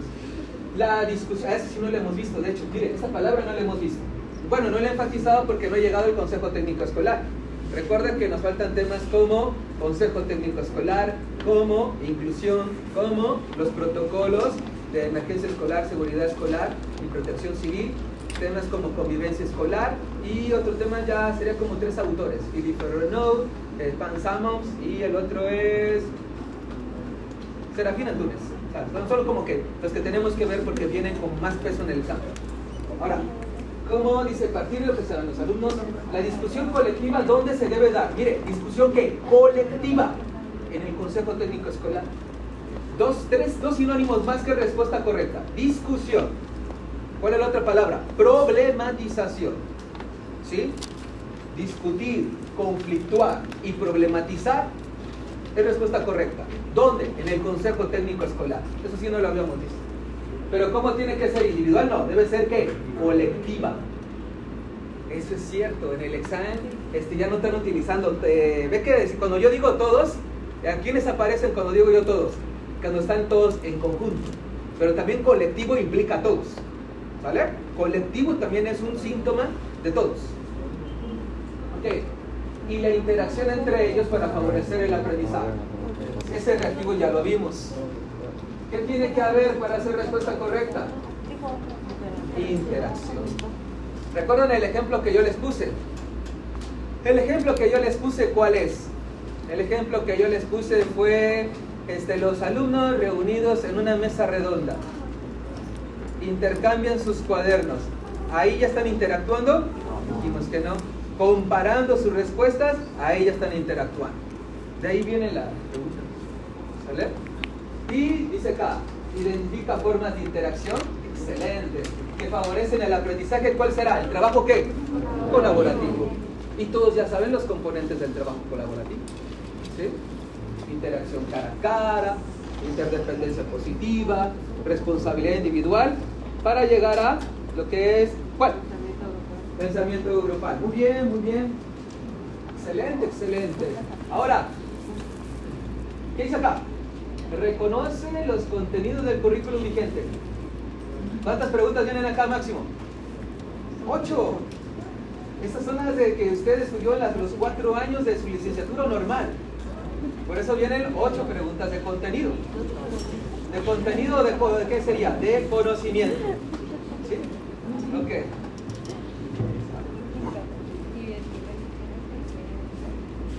Ok, y ahí vamos a llegar a esto. Bueno, identifica los contenidos del currículum vigente. Ah, si sabe usted la diferencia entre currículum, plan de estudios y programa de estudios. Es diferente todo. Y el orden es jerárquico. ¿Qué es jerárquico? Que es vertical. ¿Quién es el que está hasta arriba? El currículum. ¿Sale? ¿Quién sigue? Plan de estudios.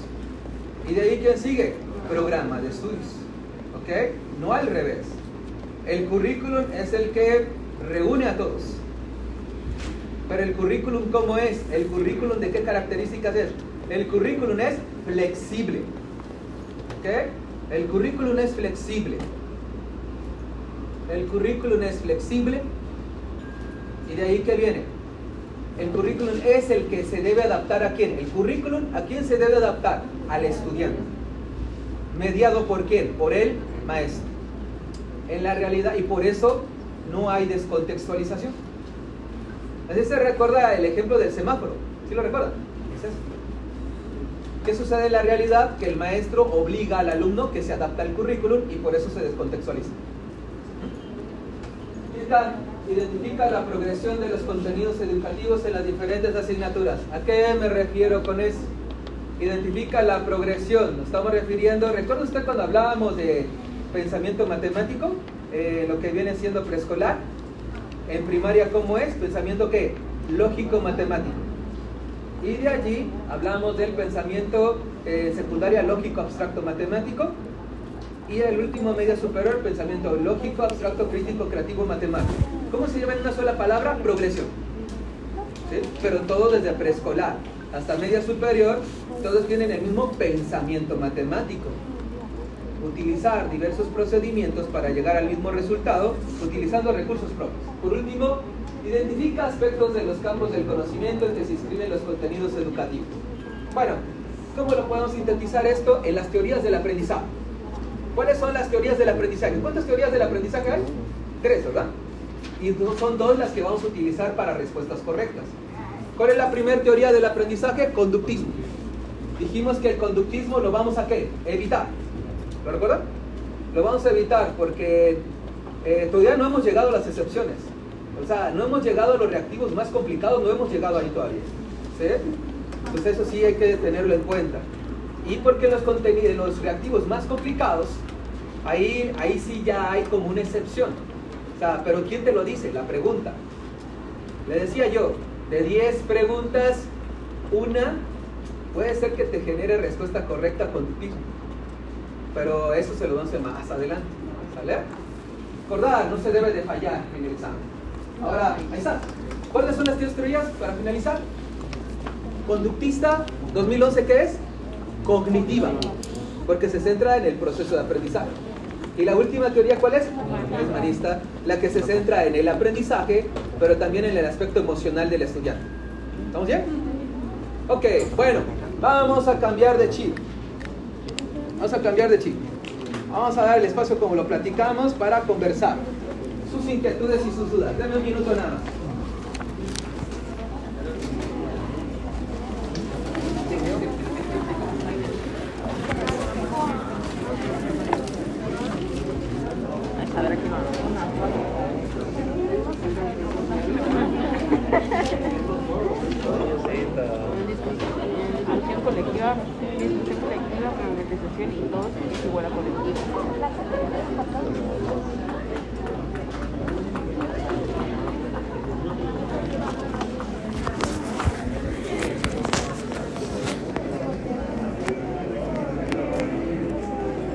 Ok, sí es conveniente que usted por allí pueda así como que ahondar. Es leer como dos, tres horas. ¿Sale?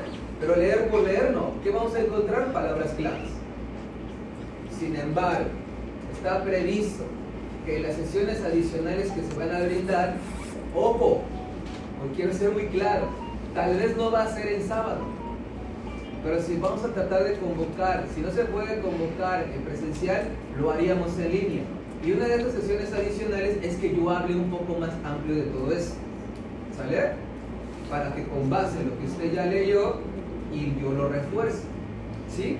Es así como que de lo que podemos, porque dentro de lo que está en la planeación, todos los temas que vienen del examen lo vamos a ver, todos, sin excepción. ¿Ok? Entonces aquí dice, ¿con base en qué? Son dos cosas importantes, propósitos y enfoques. ¿Cómo lo llamamos esto el día de hoy? ¿Enfoque qué? Pedagógico. Y las características de sus alumnos, ¿yo? Incluyendo la relacionada con la interculturalidad. ¿Interculturalidad es nuevo para nosotros? No. ¿Qué dijimos que es la interculturalidad? El aprendizaje recíproco de una cultura distinta a la mía. ¿Vamos? Y de allí tenemos esto, de las necesidades educativas especiales. Eso sí no lo hemos visto. Eso lo vamos a ver, por eso les digo, pasando la próxima semana terminamos dimensiones. 15 días, dependiendo cómo está el calendario de que se apertura en la plataforma, tendremos que empezar. Dos semanas, tres semanas, tenemos que empezar ya con lo que es las plataformas. Antes que usted lo vea. ¿Sí? Antes que se le aperture para usted. Para que sea más ágil, más cómodo para usted. Y la otra es que regresando de estos, este, estas plataformas, vamos a trabajar directamente con lo que viene siendo esta particularidad de lo que es inclusión y de lo que es el Consejo Técnico Escolar. En inclusión vamos a trabajar una necesidad educativa especial. Pregunta, ¿Es lo mismo una necesidad educativa especial e inclusión? No, no es lo mismo. Es distinto. Ok, ¿cuál es la esencia? ¿Cuál es Ustedes ya saben lo que viene siendo inclusión, ¿verdad? Y al hablar de inclusión, ¿a qué me refiero? Busca, ¿qué dijimos? Eliminar y o disminuir, ¿verdad? Las actitudes de rechazo o discriminación ante aquellos considerados distintos. ¿Quiénes son los distintos? Los minoritarios, los vulnerables, los que enfrentan y experimentan barreras de aprendizaje y participación. Pregunta, ¿pero qué es una necesidad educativa especial? ¿Qué ubica usted que es una necesidad, una necesidad educativa especial? Mire, se lo voy a poner muy práctico, así como lo hemos venido haciendo. Una necesidad educativa especial dice, surge cuando hay un ritmo para aprender muy distinto al resto de sus compañeros. Esa es la clave. Una necesidad educativa especial es que surge cuando hay un ritmo para aprender muy distinto al resto de sus compañeros. A eso nos referimos. Piense lo que le estoy diciendo. Nosotros lo que está buscando es eliminar, disminuir actitud de rechazo y discriminación. Sin embargo, la necesidad educativa especial surge cuando hay un ritmo para aprender muy distinto al resto de sus compañeros. ¿Ok? Ahorita voy con los ejemplos. Cheque usted el ejemplo. Un niño de cuarto de primaria que no sabe leer y escribir, ya tiene una qué? Una necesidad educativa especial. Su ritmo para aprender es distinto. ¿Me entiendes? ¿Sí? Ahora, pregunta. Chico As. ¿Quién es el chico As? El de actitud sobresaliente.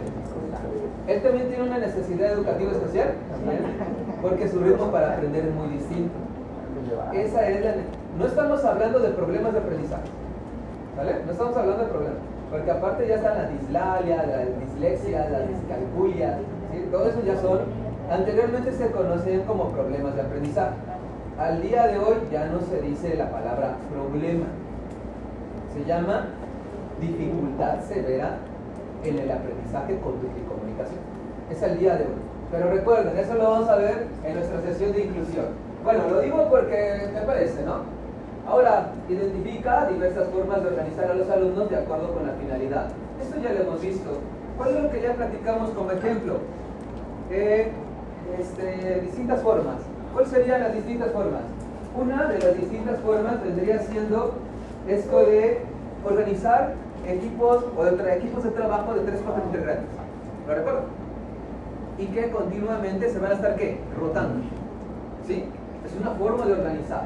Ahora, identifica actividad que implica a los alumnos, ándale, mira, desarrollar habilidad que, si es cognitivo, ¿tiene que ver con convivencia? ¿Tiene que ver con inclusión? ¿Tiene que ver con comportamientos? No, eso ya lo tiene que ir puliendo usted. Esto sí es cognitivo, tiene que ver con la forma de pensar. Mire, expresar, ¿esa es la respuesta correcta? Porque hay autonomía. ¿Ok? observar, explicar, buscar soluciones, preguntar e imaginar. De hecho hay un reactivo. La semana pasada vimos un reactivo, no sé si lo recuerdan, cuando el alumno tenía que, este, sí lo vimos, los de primaria, vimos reactivos de primaria, ¿verdad? Donde decía que, para que vean de dónde nace la pregunta, donde decía que el alumno tenía que preguntar, imaginar y explicar. Y en la preguntar parecía hasta la pregunta signos de interrogación. En imaginar era un dibujo. Y luego no decía explicar, decía exponer. ¿Sí lo entiendo? Para que vean, de estas nacen las preguntas del examen. Cuando estemos finalizando, si usted quiere retroalimentar algo, no le voy a decir, lea todo el modo, me explico, todo el material. No, ya, no. Ya para esa semana o dos semanas antes le diría yo, váyase otra vez a los indicadores y reflexiones reactivos. No aprenda de respuesta las, no aprenda de memoria las respuestas reflexione las preguntas. Eso sí, es lo que yo necesito. Ok, dice acá, entonces, selecciona los materiales y recursos adecuados. Pregunta para usted, ¿dónde encuentro la palabra materiales? ¿Alguien lo recuerda? En el principio pregunta, ¿no? En el 2 está Mire, lo que yo empiezo en, yo en 15 días necesito empezar ya que usted esté conectando todo. ¿Sale? Dos sesiones más, tenemos que estar conectando todo. Más materiales. Ah, materiales. No quiere el número, es el principio pedagógico 6, uso de materiales educativos para favorecer el aprendizaje. ¿Qué es lo que hay a tu alcance? ¿Qué es lo que hay a tu alrededor? ¿Dónde más se encuentran materiales? Normalidad mínima. Quiero que sepa que no es una normalidad. Ah, que es el rasgo número 5, es intrascendente. Que todos los estudiantes cuenten en tiempo y forma con sus materiales educativos y lo utilicen sistemáticamente. ¿Qué es lo que necesito? Para el logro, incluyendo el uso de las TICs. Sí. Ah, las TICs. Perfil de egreso. Aprovecha los recursos tecnológicos a su alcance. 2011. 2017. Ámbito número 11. Aprovecha las habilidades digitales a su alcance. Que sus alcances se cumple todo. Pero ha sido siempre respuesta correcta. Lo que hay al alcance, lo que hay al corredor, lo conocido, lo local. De eso estamos hablando. de allí. Vamos con el otro parámetro. Determina. Ah, sí, pero no. Determina cómo diversificar estrategias didácticas. ¿Quién es este? Philippe Ferronneau. ¿De qué me habla Philippe Ferronneau? 10 nuevas competencias para enseñar. Son 10. Pero es muy práctico Ferronneau. Ferronneau dice, el tipo de maestro que estamos buscando el día de hoy tiene que tener dos características y cualidades. ¿Cuáles? Diversificar formas de enseñanza y diversificar instrumentos de evaluación. Ah, ¿Qué significa esto? Diversificar formas de enseñanza, que el docente no nada más enseña exponiendo, por medio de un experimento, por medio de la visita en áreas verdes, por medio de un, este, un tutorial en la sala de medios, en la biblioteca de la escuela, representando una obra de teatro, un sociodrama, una demostración del aprendido. ¿Me entiendes? O sea, el maestro que estamos necesitando es que diversifica enseña de diferentes maneras. Porque si enseñas solo de una forma, solo vas a favorecer ya sea a los visuales, a los auditivos o a los kinestésicos. ¿Cómo puedes garantizar que están aprendiendo todos diversificando formas de enseñanza? Ahora, ¿cuál es el otro? Diversificar instrumentos de evaluación. ¿Qué nos referimos con diversificar instrumentos de evaluación? Hey, si tu maestro quiere seguir enseñando por medio, perdón, quiere seguir evaluando con base a un examen escrito, ¿está mal? No, no estás mal. Porque es un, es un instrumento. Técnica 4, interrogatorio, instrumento, tipos de pruebas escritas. ¿Ok? Ahora, pero que no sea la única forma, la única manera de poder evaluar. Hay bastantes instrumentos de evaluación tenemos la rúbrica, el cotejo, el portafolio, la escala de actitudes, los organizadores gráficos, el diario de trabajo, el diario de clase, el este, guía de observación, preguntas sobre el procedimiento, el debate, el ensayo, ¿me explico? Ah, ¿todos los instrumentos tengo que ocupar? No, pero diversifica, utiliza dos, tres. No solo evalúas de una sola manera. A eso se refiere. Ese es el tipo de maestro que estamos buscando, que diversifica formas de enseñanza. Dice acá, distingue estrategias para lograr que los alumnos se involucren. Eso está más complicado. ¿Dónde encuentro esta idea? ¿Qué quiero decir? Todo esto ya lo vimos. Es cuestión que usted lo ubique dónde. ¿Qué? Distingue estrategias para lograr que se involucren en las situaciones de aprendizaje. ¿Alguien recuerda dónde está eso? Está complicado. Rasgo de normalidad mínima. Número 7 que todos los estudiantes se involucren en sus actividades de aprendizaje y de su trabajo. Normalidad mínima. Ahora, identifica formas de intervención docente para lograr que los alumnos sistematicen, expliquen y obtengan conclusiones sobre los contenidos estudiados. ¿Qué es lo que hemos dicho que usted ya se lo sabe? Que el alumno elabore sus propias ¿qué? preguntas, que el alumno encuentre sus propias ¿qué? respuestas y para que establezca sus propias ¿qué? conclusiones. Ahí está. ¿Sí? Determina cuándo y cómo utilizar alternativa didáctica variada para brindar a los alumnos una atención diferenciada. Lo que les decía, enseñar, eh, diversificar sus formas de enseñanza, enseñando de distintas maneras para favorecer a todos los estilos de aprendizaje que hay en tu grupo. ¿Sí?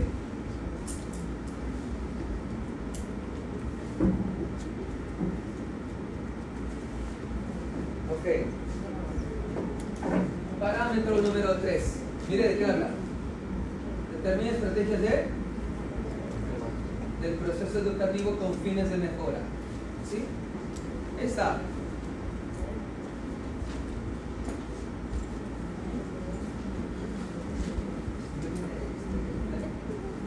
Ok, dice, reconoce el sentido formativo de la evaluación. ¿Dónde encuentro todo esto? ¿Dónde lo encuentro? Principio pedagógico 7, 2011, principio pedagógico 8, 2017. El número no me sirve para nada, ¿vale? Pero la idea es que ustedes digan, ah, ese es un principio pedagógico, ya lo vimos. ¿Cuál es el sentido formativo de la evaluación? Eso, muy bien. Evaluar para aprender, evaluar para mejorar. Solo a través de la evaluación podemos adquirir la excelencia educativa. ¿Vamos bien? Ahora, esto es muy importante. ¿Recuerdan cómo definimos evaluación? Dice, es un proceso ordenado, continuo y sistemático, que a través de lo que viene siendo la recolección de datos y evidencias, nos permite emitir un qué? Juicio de valor. ¿Eso? ¿Ahí concluye la evaluación formativa? No. ¿Qué tenemos que brindar después? ¿Una qué? Una retroalimentación. ¿Correcto? Para que sea formativo. Se debe de brindar una retroalimentación. Muy bien. Ahora, con base en esto, este, mira qué dice acá. Identifica el tipo de qué. Ya vio que el indicador, por eso le decía, el, el indicador dice técnicas. Observe la, las, las cuatro. Este, chéquelo. ¿Aparece la palabra técnicas? No. Por eso es que en el examen vienen los instrumentos. O sea, de todos estos, de todo este perfil, parámetro, indicador, bueno, dimensión número 2, vienen alrededor, son muchas preguntas, son ocho. Son bastante y vienen como 3, 4 que hablan de instrumentos. Les ponen una actividad y le dice, ¿cuál es el instrumento más adecuado para evaluar la actividad? Ok. Recuerden, también está dentro de lo que tenemos pendiente. ¿Haga ustedes cuenta? Ok, tenemos que ver, o sea, temas, temas fuertes que se encuentran. Está lo que viene siendo Consejo Técnico Escolar y el PEMS, el Programa Escolar de Mejora Continua. Inclusión, convivencia escolar, los derechos de los niños. ¿Sí estamos? De hecho, sí lo vamos a adelantar, porque está apareciendo en preguntas ahorita, las que estamos viendo. ¿Sí? Y de allí tenemos que ver lo que es protección civil, emergencia escolar y seguridad escolar. ¿Sí? Y por ahí tenemos que ver lo de evaluación. ¿Qué vamos a ver de evaluación? Específicamente vamos a interpretar los instrumentos. ¿Cuántos instrumentos hay? 13. Cuatro técnicas. O sea, la técnica, ¿quién es primero? ¿La técnica o el instrumento? Primero es la técnica. Pero en el examen vienen los instrumentos, no la técnica. ¿Eh? ¿Cuál es la técnica número uno? Mira, yo lo digo así, ya está en WhatsApp, ya se les enviaron a su grupo el cuadrito. Es una página, página 21, ¿no? Del libro número 4, donde viene el cuadro. Y la primera técnica es observación. ¿Cuántos instrumentos? Observación regularmente, ¿quién utiliza más esa técnica? Preescolar. Porque preescolar evalúa más por medio de la observación. Es más cualitativo. Bueno, de hecho no es más. Preescolar solo es cualitativo. A partir de primaria y secundaria es cuantitativo, cualitativo. ¿Sí? Entonces aquí lo que tenemos muy presente es que alrededor de cada uno de estos elementos tenemos, por ejemplo, la técnica observación. Cinco instrumentos.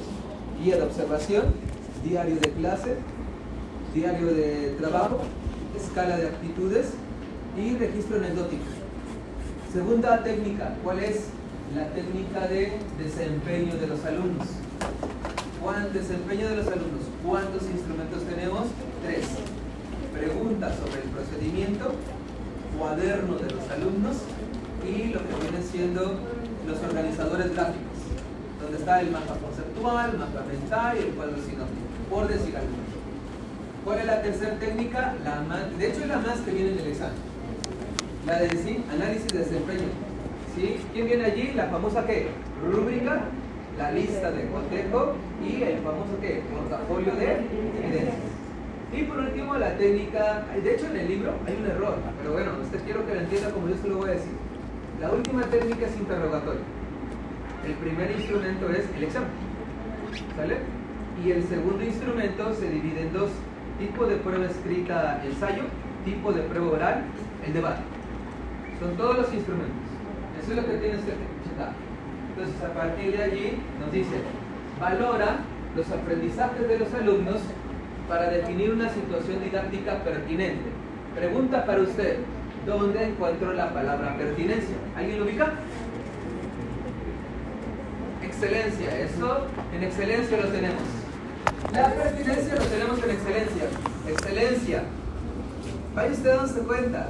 Mire, ya tenemos ya, ¿qué? Sería dos meses juntos. ¿Sí? Desde la primera sesión seguimos hablando de las mismas palabras. ¿Estamos bien? Desde la primera sesión había diálogo, democracia, que si esa primera sesión hubo, es excelencia. La excelencia, ¿cuántas dimensiones tiene? Eficacia, eficiencia, ¿y cuál es acá? Pertinencia. ¿Se lo vio? Pertinencia. Recuerden, de aquí, recuerden todos, de aquí están las preguntas. ¿Sí? Como les digo, se me van. O sea, si yo quiero hacer, yo, me dan, eh, los indicadores me dan para elaborar el reactivo. ¿Sale? No me puedo salir de aquí para elaborar un reactivo. Recuerden, elaboración, reelaboración, validación. De hecho, todavía los, el examen todavía no está dictaminado. Está en el proceso de validación, el examen. ¿Sí? Pero, ¿por qué? Porque verifican que sí está dentro del indicador. Se verifica. Entonces es muy importante que usted domine los indicadores. Es muy importante. ¿Sale? Ok, de allí, situación didáctica a partir del análisis de sus producciones. Ojo, ¿evaluamos solo el producto? ¿Evaluamos todo él? Antología de cuentos. ¿Evaluamos nada más la antología de cuentos? No. Los borradores, si participó, si mostró una actitud favorable, si compartió material, este, sus este, breves este, o bocetos del cuento, ¿sí? hasta también el cuento final, o la antología de cuentos. ¿Muy bien?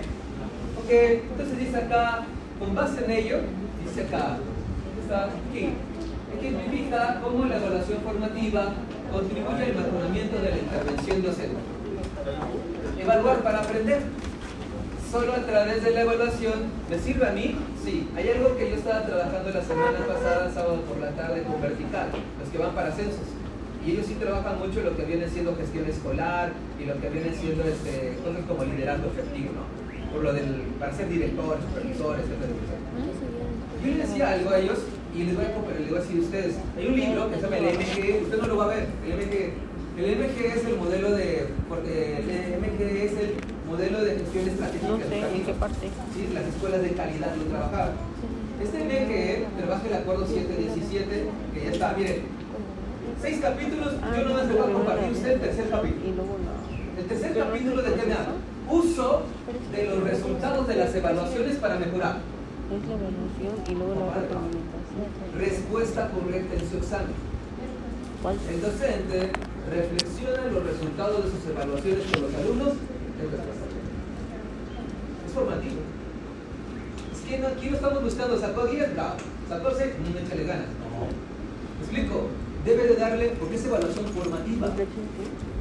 ¿Cuándo se evalúa? Permanentemente. Todo el tiempo se está evaluando. Cuando asignas el número, ¿ahí termina la evaluación? No. Se debe de retroalimentar. Y si es formativo, se le debe dar un buen uso a los resultados de las evaluaciones. ¿Qué me refiero con esto? El que sacó 10, como dijera eh, telesecundaria sus libros, para aprender más, viene una liga de internet. Checar un libro del rincón, un libro de la escuela, un tutorial. Tu compañero que también obtuvo este eh, resultado favorable comparte también su procedimiento. Siempre denle un. Ni ese que salió bien no domina todo. Siempre hay algo que aprender más. Y este que obtuvo una, una, un resultado suficiente, no todo está mal. Hay cosas que están bien. ¿Cuál es la respuesta correcta? Le estoy dando una buena ya del examen. Va a aparecer ahí. Que el docente reflexione, docente, reflexione los resultados con su estudiante. Es bueno, es correcta. Así viene en el examen. ¿Sí? Que el docente reflexione los resultados con sus estudiantes. Recuerde, recuerde, ahorita tenemos que aplicarnos más. Todo lo sucedido, únicamente lo que tiene que hacer es que se tiene que esforzar aún, más. Hasta yo me voy a esforzar más todavía. ¿Sí? Necesito 28, no, quiero, vamos a ver, necesito incrementarlo en la gente que llega a 30%. Entonces aquí necesitamos, ahí está la buena, reflexionar, por eso las últimas sesiones no quiero que se las pierdan. Las últimas sesiones necesito que hagan presencialmente. Se lo digo para los compañeros que están ahí. ¿Sale? Vamos a compartir material valioso. ¿Sí? Pero aquí, no, eso de las redes ya no. Ya ahí WhatsApp ya no. No, así se va, va a terminar en manos de otra vez. ya no. Después de ahí va a estar eso circulando otra vez, no, ya no. Entonces el asunto es que las últimas dos sesiones presenciales todos. Todos presenciales las últimas dos sesiones. ¿Vale? Y entonces, con base en esto, las buenas tenemos que ir perfeccionando las respuestas correctas. Perfeccionando. ¿Sí? Perfeccionar con los resultados. ¿Aquí dónde me lleva esto reflexionar los resultados? Me lleva a que el docente le dice que estás bien y que estás mal. No.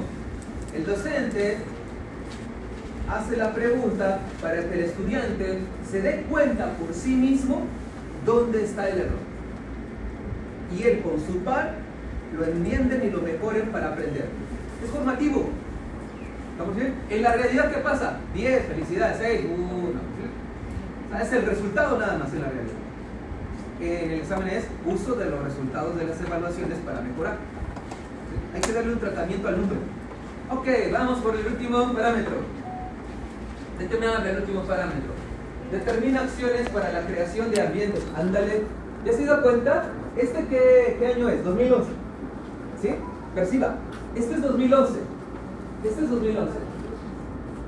Ambiente favorable para el aprendizaje. ¿Dónde está? Es el dominio número 3 del 2017. Generar un buen ambiente favorable para el aprendizaje. ¿Ok? Ojo, reactivo. Aula, escuela. La semana pasada lo practicamos aula y escuela. ¿Cómo se llama esto? Ámbito. ¿Sí lo recuerda la semana pasada de un reactivo? Que la comunidad escolar está para desarrollar la inclusión en la comunidad escolar. Respuesta correcta. Que los estudiantes desarrollen actitudes empáticas dentro del salón de clase. ¿Es respuesta correcta? Porque la pregunta te dice comunidad escolar. ¿Sí lo explico? Y tú lo estás haciendo ¿dónde? Solo en el aula. O viceversa. ¿Cuál de las siguientes opciones favorece un clima de confianza al interior del salón de clases? Que la escuela promueva campañas de concientización para la inclusión. ¿Es respuesta correcta? No. Porque la pregunta te dice el aula. ¿Eso cómo se llama? Ámbito. ¿Dónde viene la pregunta? En la pregunta tenemos que ver esto. Muy bien. Ahora, Está. Distinta acción e interacción para promover aula y escuela un clima de confianza. Y para que haya confianza, ok, ambiente favorable. ¿Qué tiene que haber para un buen ambiente favorable? Tiene que haber confianza, tiene que haber diálogo, tiene que haber democracia, tiene que haber solidaridad, debe de compartir. Favorece que diálogo, el respeto mutuo, el respeto por donde se inicia, uno mismo, ya con el otro ya puedo ser empático y la famosa inclusión. Recuerde, el parámetro me habla de ambientes favorables. Ahí, continuamos. Dice acá, determina formas de organizar los espacios de aula y escuela para que sean lugares seguros. Estos reactivos ya los vimos cuando veamos lo de los 56. ¿Cuál de las siguientes opciones vela por la integridad de los estudiantes? Espacios seguros, cultura de la paz, libre de violencia. Aquí sí, ya veo, con condiciones propicias para... ¿Respuesta correcta? ¿Qué dice acá? ¿Qué dice acá? ¿Qué dice acá? Ahora entiende usted por qué le exigía yo tanto, todos, todos, todos. Porque el indicador me lo dice. Si yo genero una pregunta donde solo favorezca a algunos o solo a uno, no es respuesta correcta. ¿Vale? Aquí, identifica acciones para establecer una relación afectiva. ¿Ya lo vio? Por eso es que la, semana pasada habíamos el primer reactivo. Eh, evitar este, muestras afectivas, decía, ¿no? No, no puede ser. Ya está aquí. Recuerden, todo esto es 2011. Después lo construyen en principios pedagógicos y lo pasan en 2017. Miren. Interés. ¿Interés es un principio pedagógico? Sí. Y eso que soy 2011. Ocho años después lo convierten en el principio pedagógico 4, 2017, el interés. ¿Qué es el interés? Usted sabe lo que piensan, expresan, hacen. Fomenta la solidaridad. Ya vimos reactivo de solidaridad. ¿Solidaridad qué es? ¿Solidaridad qué es? Ayudar al otro. Eso, muy bien. Ayudar al otro es solidaridad. ¿Sí? ¿Y la participación de quién? Ey, no ser desapercibido eso. Participación. Participación es un derecho. ¿Se lo recuerdan? Son 20 derechos de las NNA. Participación es el derecho número 15. ¿Eh? ¿Y cómo, está, cómo lo manejamos esto de la participación? Que el niño participe en la toma de decisiones de su familia. Que el niño participe en la toma de decisiones en el aula y en la escuela. Y que el niño participe en la toma de decisiones de la comunidad de la que forma parte. Es un derecho. Es un derecho universal. ¿Sí? Ok, determina formas de utilizar el tiempo escolar, eficiencia, optimización del tiempo y recursos para que todos aprendamos. Muy bien, vamos con la dimensión 3. Tenemos que sacarlo adelante hoy. Está.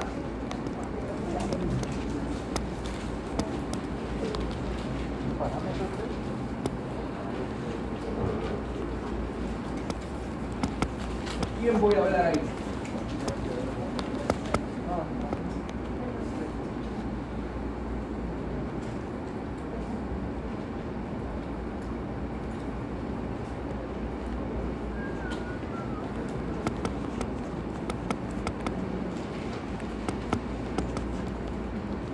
Sí, profesional. Estamos hablando del Consejo Técnico Escolar. Dice allí, Consejo Técnico Escolar, vea. Vamos a ver si alguien recuerda la pregunta. Ya la vimos la pregunta.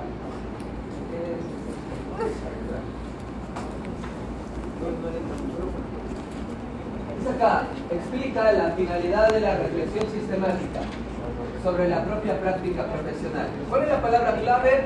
Reflexión sistemática. ¿De quién estoy hablando? ¿Vale? Como maestro.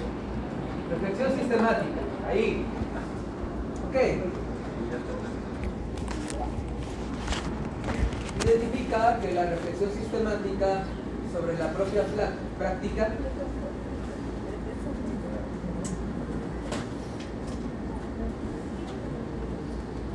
¿A qué, nos, ¿A qué se lleva? A ver, reflexión sistemática. No sé si usted recuerda dentro de las 56 preguntas. 55. Este pensamos de las escuelas efectivas.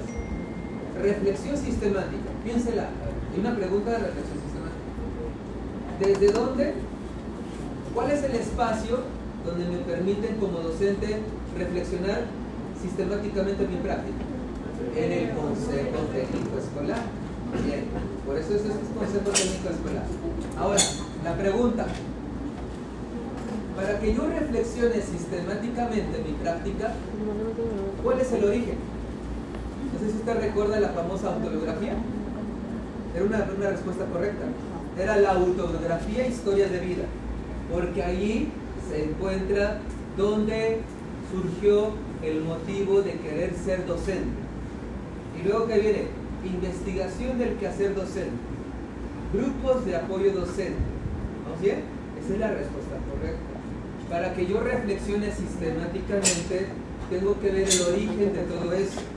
Y en el origen, ahí está, la revisión de creencias. ¿Dónde? En la autobiografía y en las historias de vida. Esa fue una pregunta y la respuesta es esa, la autobiografía. ¿Sí? De tal manera, dice acá, ¿sí? Vamos a reflexionar en orden, continuamente y sistemáticamente. ¿Sí? Reconoce que la reflexión sistemática sobre la práctica contribuye, ¿qué dice acá? Esto que dijimos, autonomía, ¿verdad? Esto es 100% respuesta correcta, ¿vale? Para la mejora del trabajo de todos los días, de lunes a viernes. Reconoce que el análisis, si yo, si yo veo la palabra análisis, ¿qué estoy viendo? ¿Pensamiento qué? Crítico. Eso, análisis, reflexión, crítica, propuesta. El análisis, usted ya lo domina, es la descomposición del todo en sus partes. ¿Sí? Reconoce con fines de mejora se favorece mediante el trabajo entre. ¿Cómo sería el trabajo entre pares? Sería el docente del segundo A con el docente del segundo B. Ese es el trabajo entre pares en la escuela. ¿sí? Y en el CETE es un, de entrada es trabajo colaborativo colegiado. Colegiado. Recuerden que el Consejo Técnico Escolar es un trabajo colegiado. ¿Por qué es colegiado? Porque nada más interviene el director con los maestros. Muy bien, ándale, dice acá, identifica referente teórico para el análisis de su práctica docente con el fin de mejorar. Dice referente teórico, está sencillo, ya lo vimos. Tres teorías del aprendizaje. ¿Cuál es la primera? Conductista. Segunda, cognitiva, la que estamos, ¿verdad? Y el 2017 es humanista. Eso, muy bien. Ya que lo tengo. Conductista, cognitiva, humanista. Ahí. De todas estas tres, es teoría. Es. ¿Cuál es el modelo? El modelo de todas estas tres, es más, el modelo que está en México desde 1999 es el modelo constructivista. Y ya sabe usted que el alumno construya sus propios conocimientos partiendo de sus conocimientos ¿qué? Previos. Constructivista. Ahora, teoría, modelo. Y allí quién tengo? El enfoque. ¿Cuál es el enfoque? En el 2011 el enfoque es el desarrollo por competencias. 2017, ¿qué es- ¿cuál es el enfoque? El enfoque es el desarrollo integral de los estudiantes. Eso implica lo mismo, porque tanto el desarrollo por competencias como el desarrollo integral, ¿qué es lo que están buscando? Están buscando lo que viene siendo esta particularidad de movilizar conocimiento, habilidad, destreza, actitudes y valores para resolver una situación problema. Muy bien, ahora vamos con el siguiente. Vamos.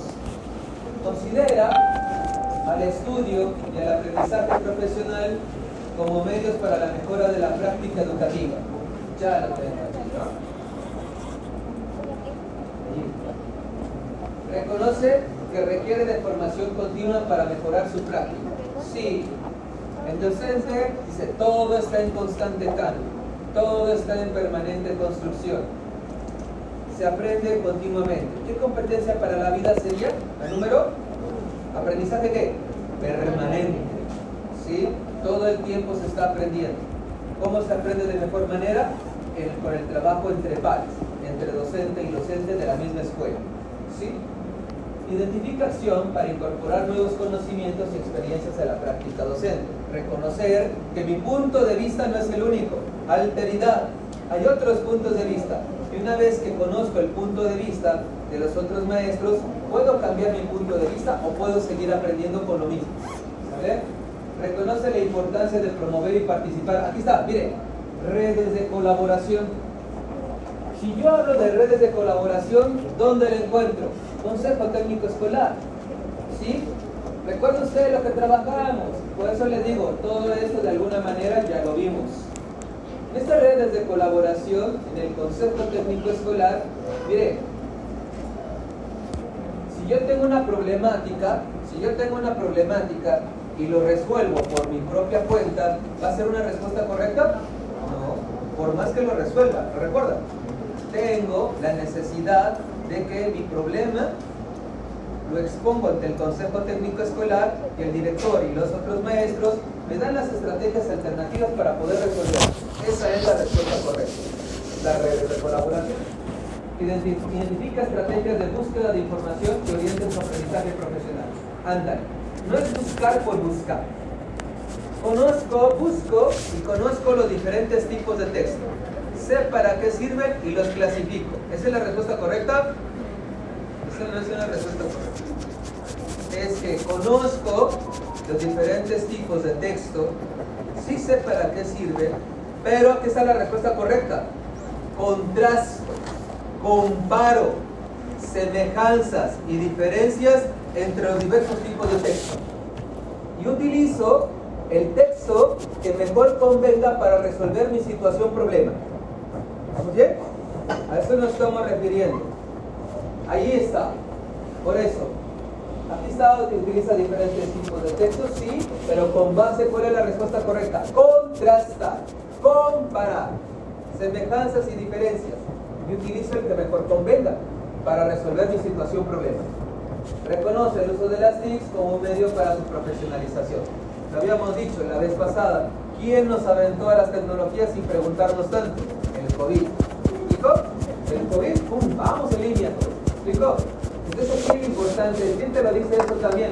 Philip Ferronou. Ferronou te dice lo mismo. Ferronou lo que te dice es que el docente debe utilizar y manejar la tecnología de la información. ¿Cuál es la finalidad de, la, de usar TICs? ¿Cuál es la finalidad?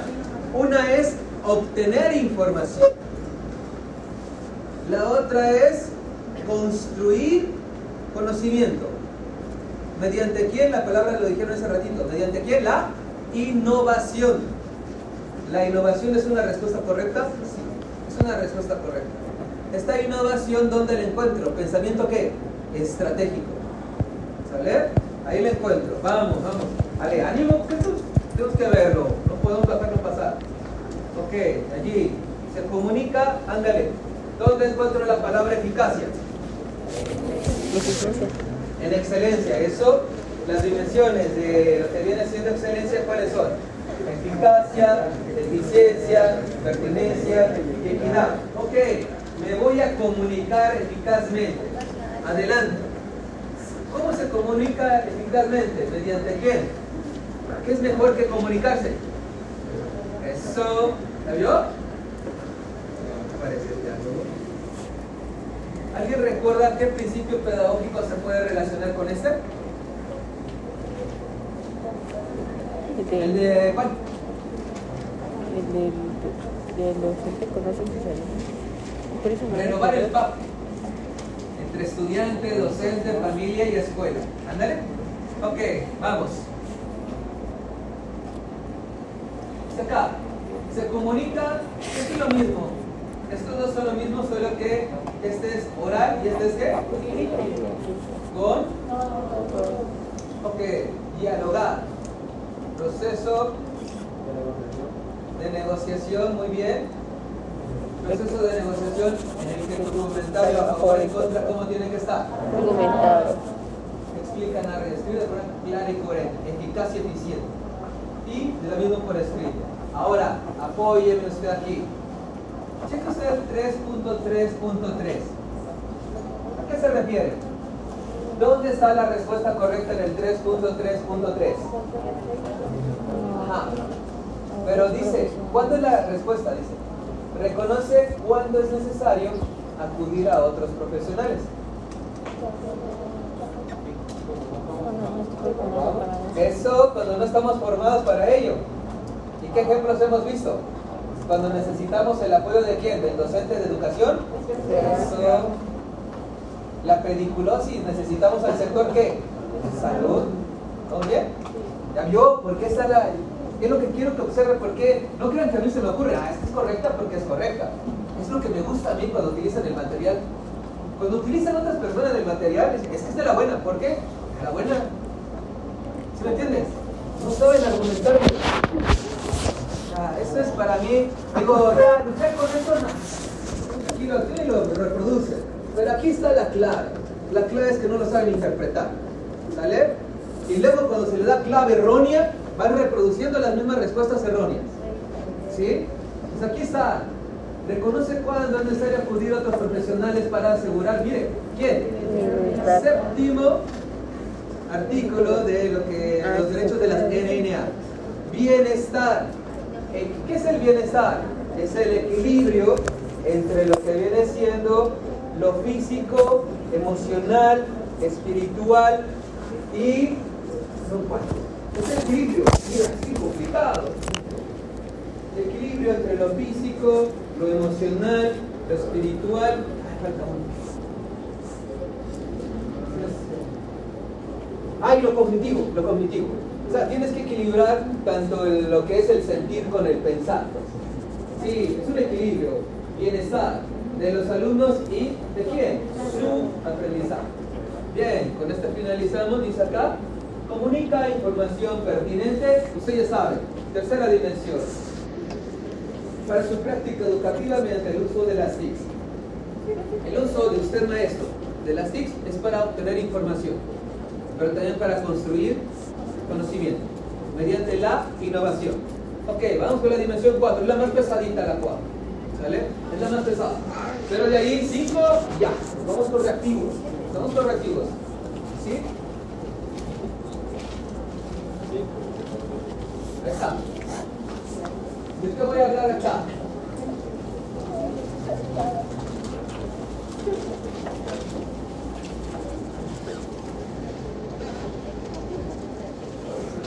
Un docente que asume responsabilidad legal y ética.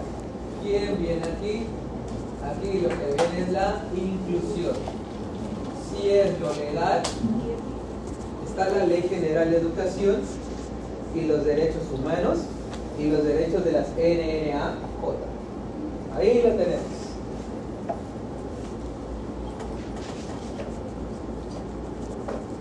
Ahí está. Ok, vamos. Y mire usted, ¿alguien recuerda el dominio, ay, ¿cuál- ¿qué dominio es? Eh, así es el dominio 1.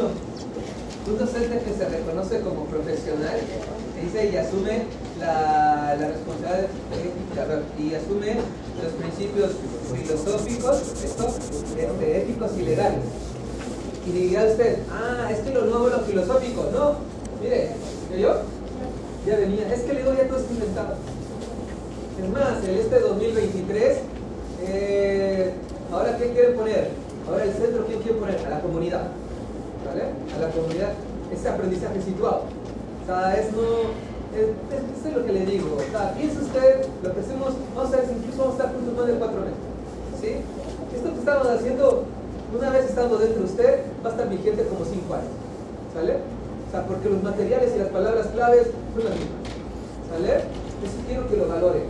Ok, dice, reconoce que el docente debe ser ejercida con apego a fundamento legal, Ley General de Educación. Por ahí vamos a hacer un vistazo a la Ley General de Educación. Tienen poquitos reactivos, como dos, tres de la Ley General de Educación. ¿Sale? Con apego al principio filosófico. Todos ya saben cuáles son los principios filosóficos, ¿verdad? Laica, gratuita, obligatoria y de excelencia. ¿Bien? Y las finalidades de la educación pública mexicana. Sabe, sí. ¿Quién a ver? ¿Quién a ver? Te lo digo. Cuando hablan de la escuela mexicana, se lo voy a. ¿Quiénes son los que integran el sistema educativo mexicano? ¿Quiénes integran el sistema educativo mexicano? ¿Quién? ¿Director? El director, el maestro, los alumnos, los padres de familia, la asociación, la infraestructura escolar. Ah, los padres, perdón, la asociación, ahí están los padres. La infraestructura educativa, los planes y programas de estudio y las autoridades educativas. Son siete. ¿Quién está la asociación de padres? Hace una pregunta del examen. ¿Quiénes integran el sistema educativo mexicano? ¿Vale?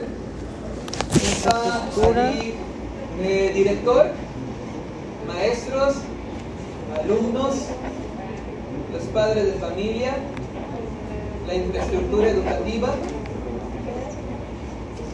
los planes y programas de estudio y lo que viene siendo este, las autoridades educativas. ¿Quiénes son? Vea supervisión y todo eso. ¿Vale? Son los que integran el sistema educativo mexicano.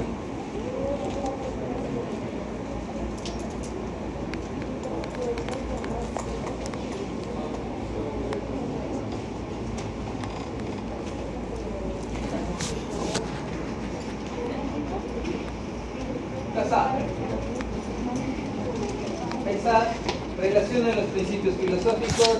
Recuerden ese reactivo de que, de que no entrar a la escuela, ¿no? Esos son los reactivos de principios filosóficos. ¿Sí? Con el trabajo tiene el aula y la escuela. Identifica características de la organización del sistema educativo mexicano, que se lo acabo de decir. ¿Quiénes son los que forman parte? Reconoce cómo hacer efectivo, o sea, cómo cumplir en el trabajo cotidiano de la escuela el derecho de toda persona a acceder a una educación de calidad. ¿Sí? Excelencia. 2011 es calidad, 2017 es excelencia.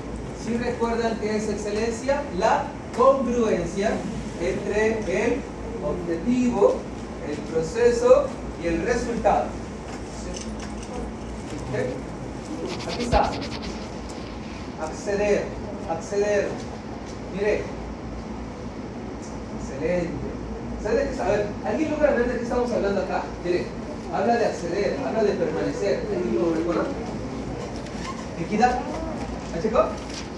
Es eficacia, eficiencia, equidad. ¿Qué es equidad? Darle a cada quien lo que le corresponde, merece o necesita. De acuerdo a sus tres, ¿qué? Vertientes. ¿Cuál es la primera vertiente? Acceso. Segunda vertiente, permanencia. ¿Ya lo vio? Y en el 2011 la tercera vertiente es resultados. 2017 es participación. Pero ya vio. ¿Qué quiero? A mí me gusta esto, ¿por qué? Porque usted le tiene que dar confianza, decir, ah, todas las palabras claves están en los indicadores. ¿Sí? Ahí está. Esto es acceso, matrícula escolar y que no haya deserción escolar, eficiencia terminal. Identifica como uno de los principios de la función el respeto, ¿ya vio? Derechos humanos y los de las NNA. Por ahí hemos ido aventando derechos. Son 20. Por ahí ya vimos, el primer derecho, ¿cuál creen que es? El derecho a la vida. Pero bueno, con calma, con calma. El que vimos la semana pasada fue el derecho 3, identidad. El derecho a la familia, derecho libre de violencia, derecho a la participación, eso ya los hemos visto. ¿Vale? Muy bien, ahí está. Aquí. Se termina. Mire, ¿recuerdan lo ético? ¿Qué tema iba a aparecer? Dijimos. Determina acciones para establecer un ambiente de inclusión y de equidad. Usted ya sabe esto. En todo, mire, respuesta correcta. Todos se sientan que respetados, apreciados. Mire las palabras. ¿Cuáles son las dimensiones de inclusión o los ámbitos? Reconocer, respetar, valorar, apreciar y con confianza para aprender. Confiar en su capacidad para aprender. ¿Todos los alumnos aprenden? Sí. ¿Todos aprenden al mismo tiempo? No. Bien.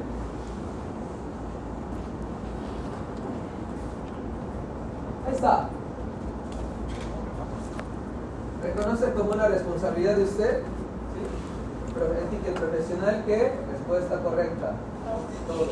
Por eso es la insistencia. Siempre fue la insistencia de todos. ¿Van a haber sus excepciones? Van a haber sus excepciones. La semana pasada culminamos con los 26. Hasta el 20. 14. Ok, ahorita vamos a. Ahorita Sí, porque, ¿sabe por qué me acordé? Porque en esos, este, por ahí del 20 al 26, hay excepciones ya. ¿Qué son las excepciones? Recuerdan que si son 10 preguntas, 9 siempre va a ser quiénes? Todos. Y va a haber una que diga individual. Pero ¿quién te lo dice? El reactivo. La pregunta, eso es lo que por eso ahorita no a sacar. De hecho, esa sí está complicada, muy complicada, ¿sabes? Ok, vamos. Reconoce la característica de una intervención docente que contribuyen. La semana pasada llegamos a lo que es eliminar. ¿Sí, verdad? Una cosa es eliminar, otra es minimizar. Es que no decía minimizar, decía disminuir. Es sinónimo. A ver. ¿Sí? Las barreras para el aprendizaje que enfrentan. ¿Ya vio el verbo? ¿Es correcto? Sí. Solo se permiten dos verbos. Enfrenta o experimenta. No tiene. No nacieron con esto. Distinta acción que promueve entre los integrantes de la comunidad escolar. Actitud, me encanta. Compromiso, trabajo colaborativo, ¿ya lo vio? ¿Sí recuerda las cinco, este, los componentes, cinco dimensiones, ¿cómo? Los cinco componentes del trabajo colaborativo. Interacción, ¿qué? Interdependencia. responsabilidad individual, ah, sin miedo. Habilidad de colaboración para llegar a un pensamiento que. Eso, solidaridad, ayudar al otro. La equidad, darle a cada quien lo que le corresponde y. Pero la semana pasada veíamos uno. Si es equidad de género, si es equidad de género, tenemos que ver situaciones eh, afines, comunes, que compartan. ¿Sale? No distinguir, mientras menos distinga entre niña, niño, hombre y mujer, entre menos distinga es, como que es una actividad, jugar. ¿Le gusta más a las niñas o a los niños? Una paleta, ¿le gusta más a las niñas o a los niños? Eso es lo que quiero que busquen. Ideas de común interés, que sean semejantes sus intereses. Muy bien. Determina acción para establecer, me encanta. Mira, esta es la respuesta correcta. Cuando nos conocimos, ¿qué le decía? El docente con sus alumnos elabora el reglamento escolar. El docente con sus alumnos establece, revisa los criterios de evaluar. ¿Por qué le decía yo eso? Por eso, te dice acá. Distingue acciones. Aquí, reconoce las características Determina acciones para establecer, ¿qué dice? En conjunto con sus alumnos. Esa es la pregunta, el es correcto. El docente con sus alumnos verifica los pasos a seguir de un proyecto escolar. Es bueno. ¿Sale? Reglas claras y justas donde en el aula. ¿Cómo le podemos llamar esas reglas? Disciplina. Aula, escuela, acorde a escuela y las características de sus alumnos que incluye la perspectiva de género y la no discriminación. Es un lenguaje. Y usted, con más usted lo está viendo, dice, se va como consolidando. O sea, como que va viendo, a coincidir todo esto del examen y no tiene que haber ningún error. ¿Sí? Confianza. Todo se va a ver aquí. Muy bien. Acción que favorece cada, ya sabe usted que es la inclusión, todos los aquí presentes de esa equidad, ¿sí? y evita la reproducción de estereotipos. ¿Qué son los estereotipos de los prejuicios? ¿Verdad? Los estereotipos, clasificar. ¿sí? No, no, no, no. Nada de estar. Bueno, aquí todos los presentes, ¿qué es lo que traemos el día de hoy? Todos los presentes traemos principios, todos los presentes traemos principios. Pero todos traemos ¿qué también? Es que eso es cultural. ¿Vale? Pero tenemos que revisarlos. O sea, la idea es revisar el prejuicio para tener otra perspectiva ante aquello que consideraba como algo negativo o como algo que no es mi agrado. Diversidad, diversidad, diversidad. ¿Cómo lo tomamos la diversidad? Como riqueza. Y dijimos, aquello que es diferente a mí es lo humanamente más natural. ¿Lo recuerdan? El problema es que quieras que sea igual. Ese es un problema. ¿Sí? Ok. Aquí. Reconoce, mire, mire, mire, ¿qué estamos hablando acá?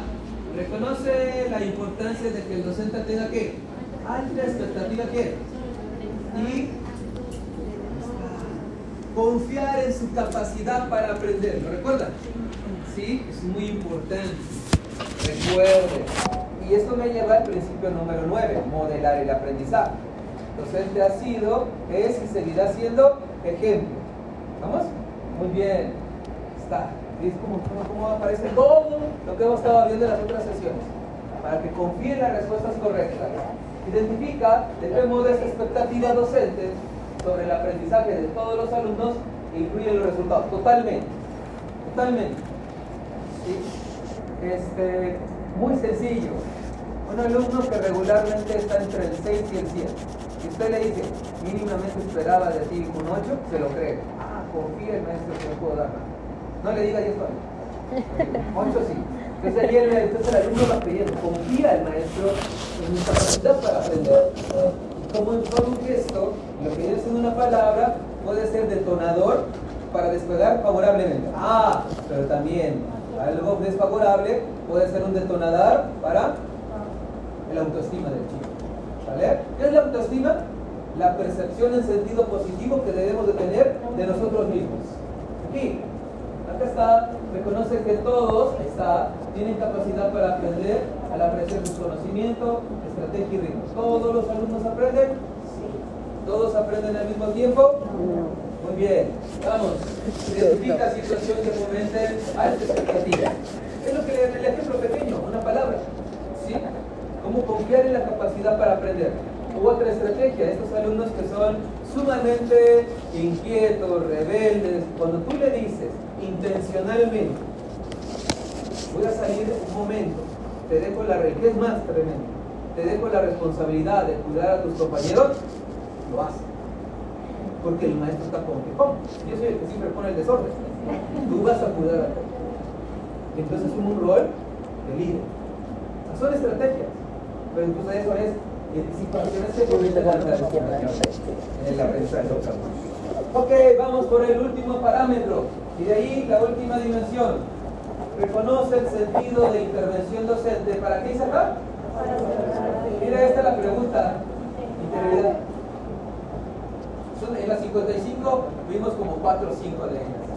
¿Sí? De los alumnos en el aula y escuela y un trato adecuado a esa edad. Claro, por ejemplo, veamos lo que eran los temas transversales, sexualidad. Preescolar, sexualidad, ¿no? Primaria, secundaria, media superior. No obstante, lógico que si es tratar un tema de sexualidad, es, es acorde a su edad, a su etapa cronológica. Hablar de sexualidad. ¿Sí estamos? Se debe ser acorde. Muy bien, ¿esto dónde nos lleva? Vamos con los últimos indicadores de, este, de esta dimensión. Observe, por favor.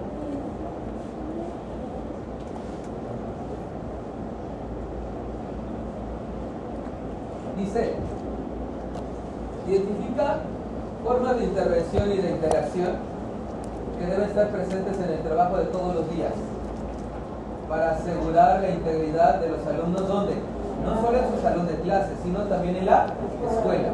¿Está?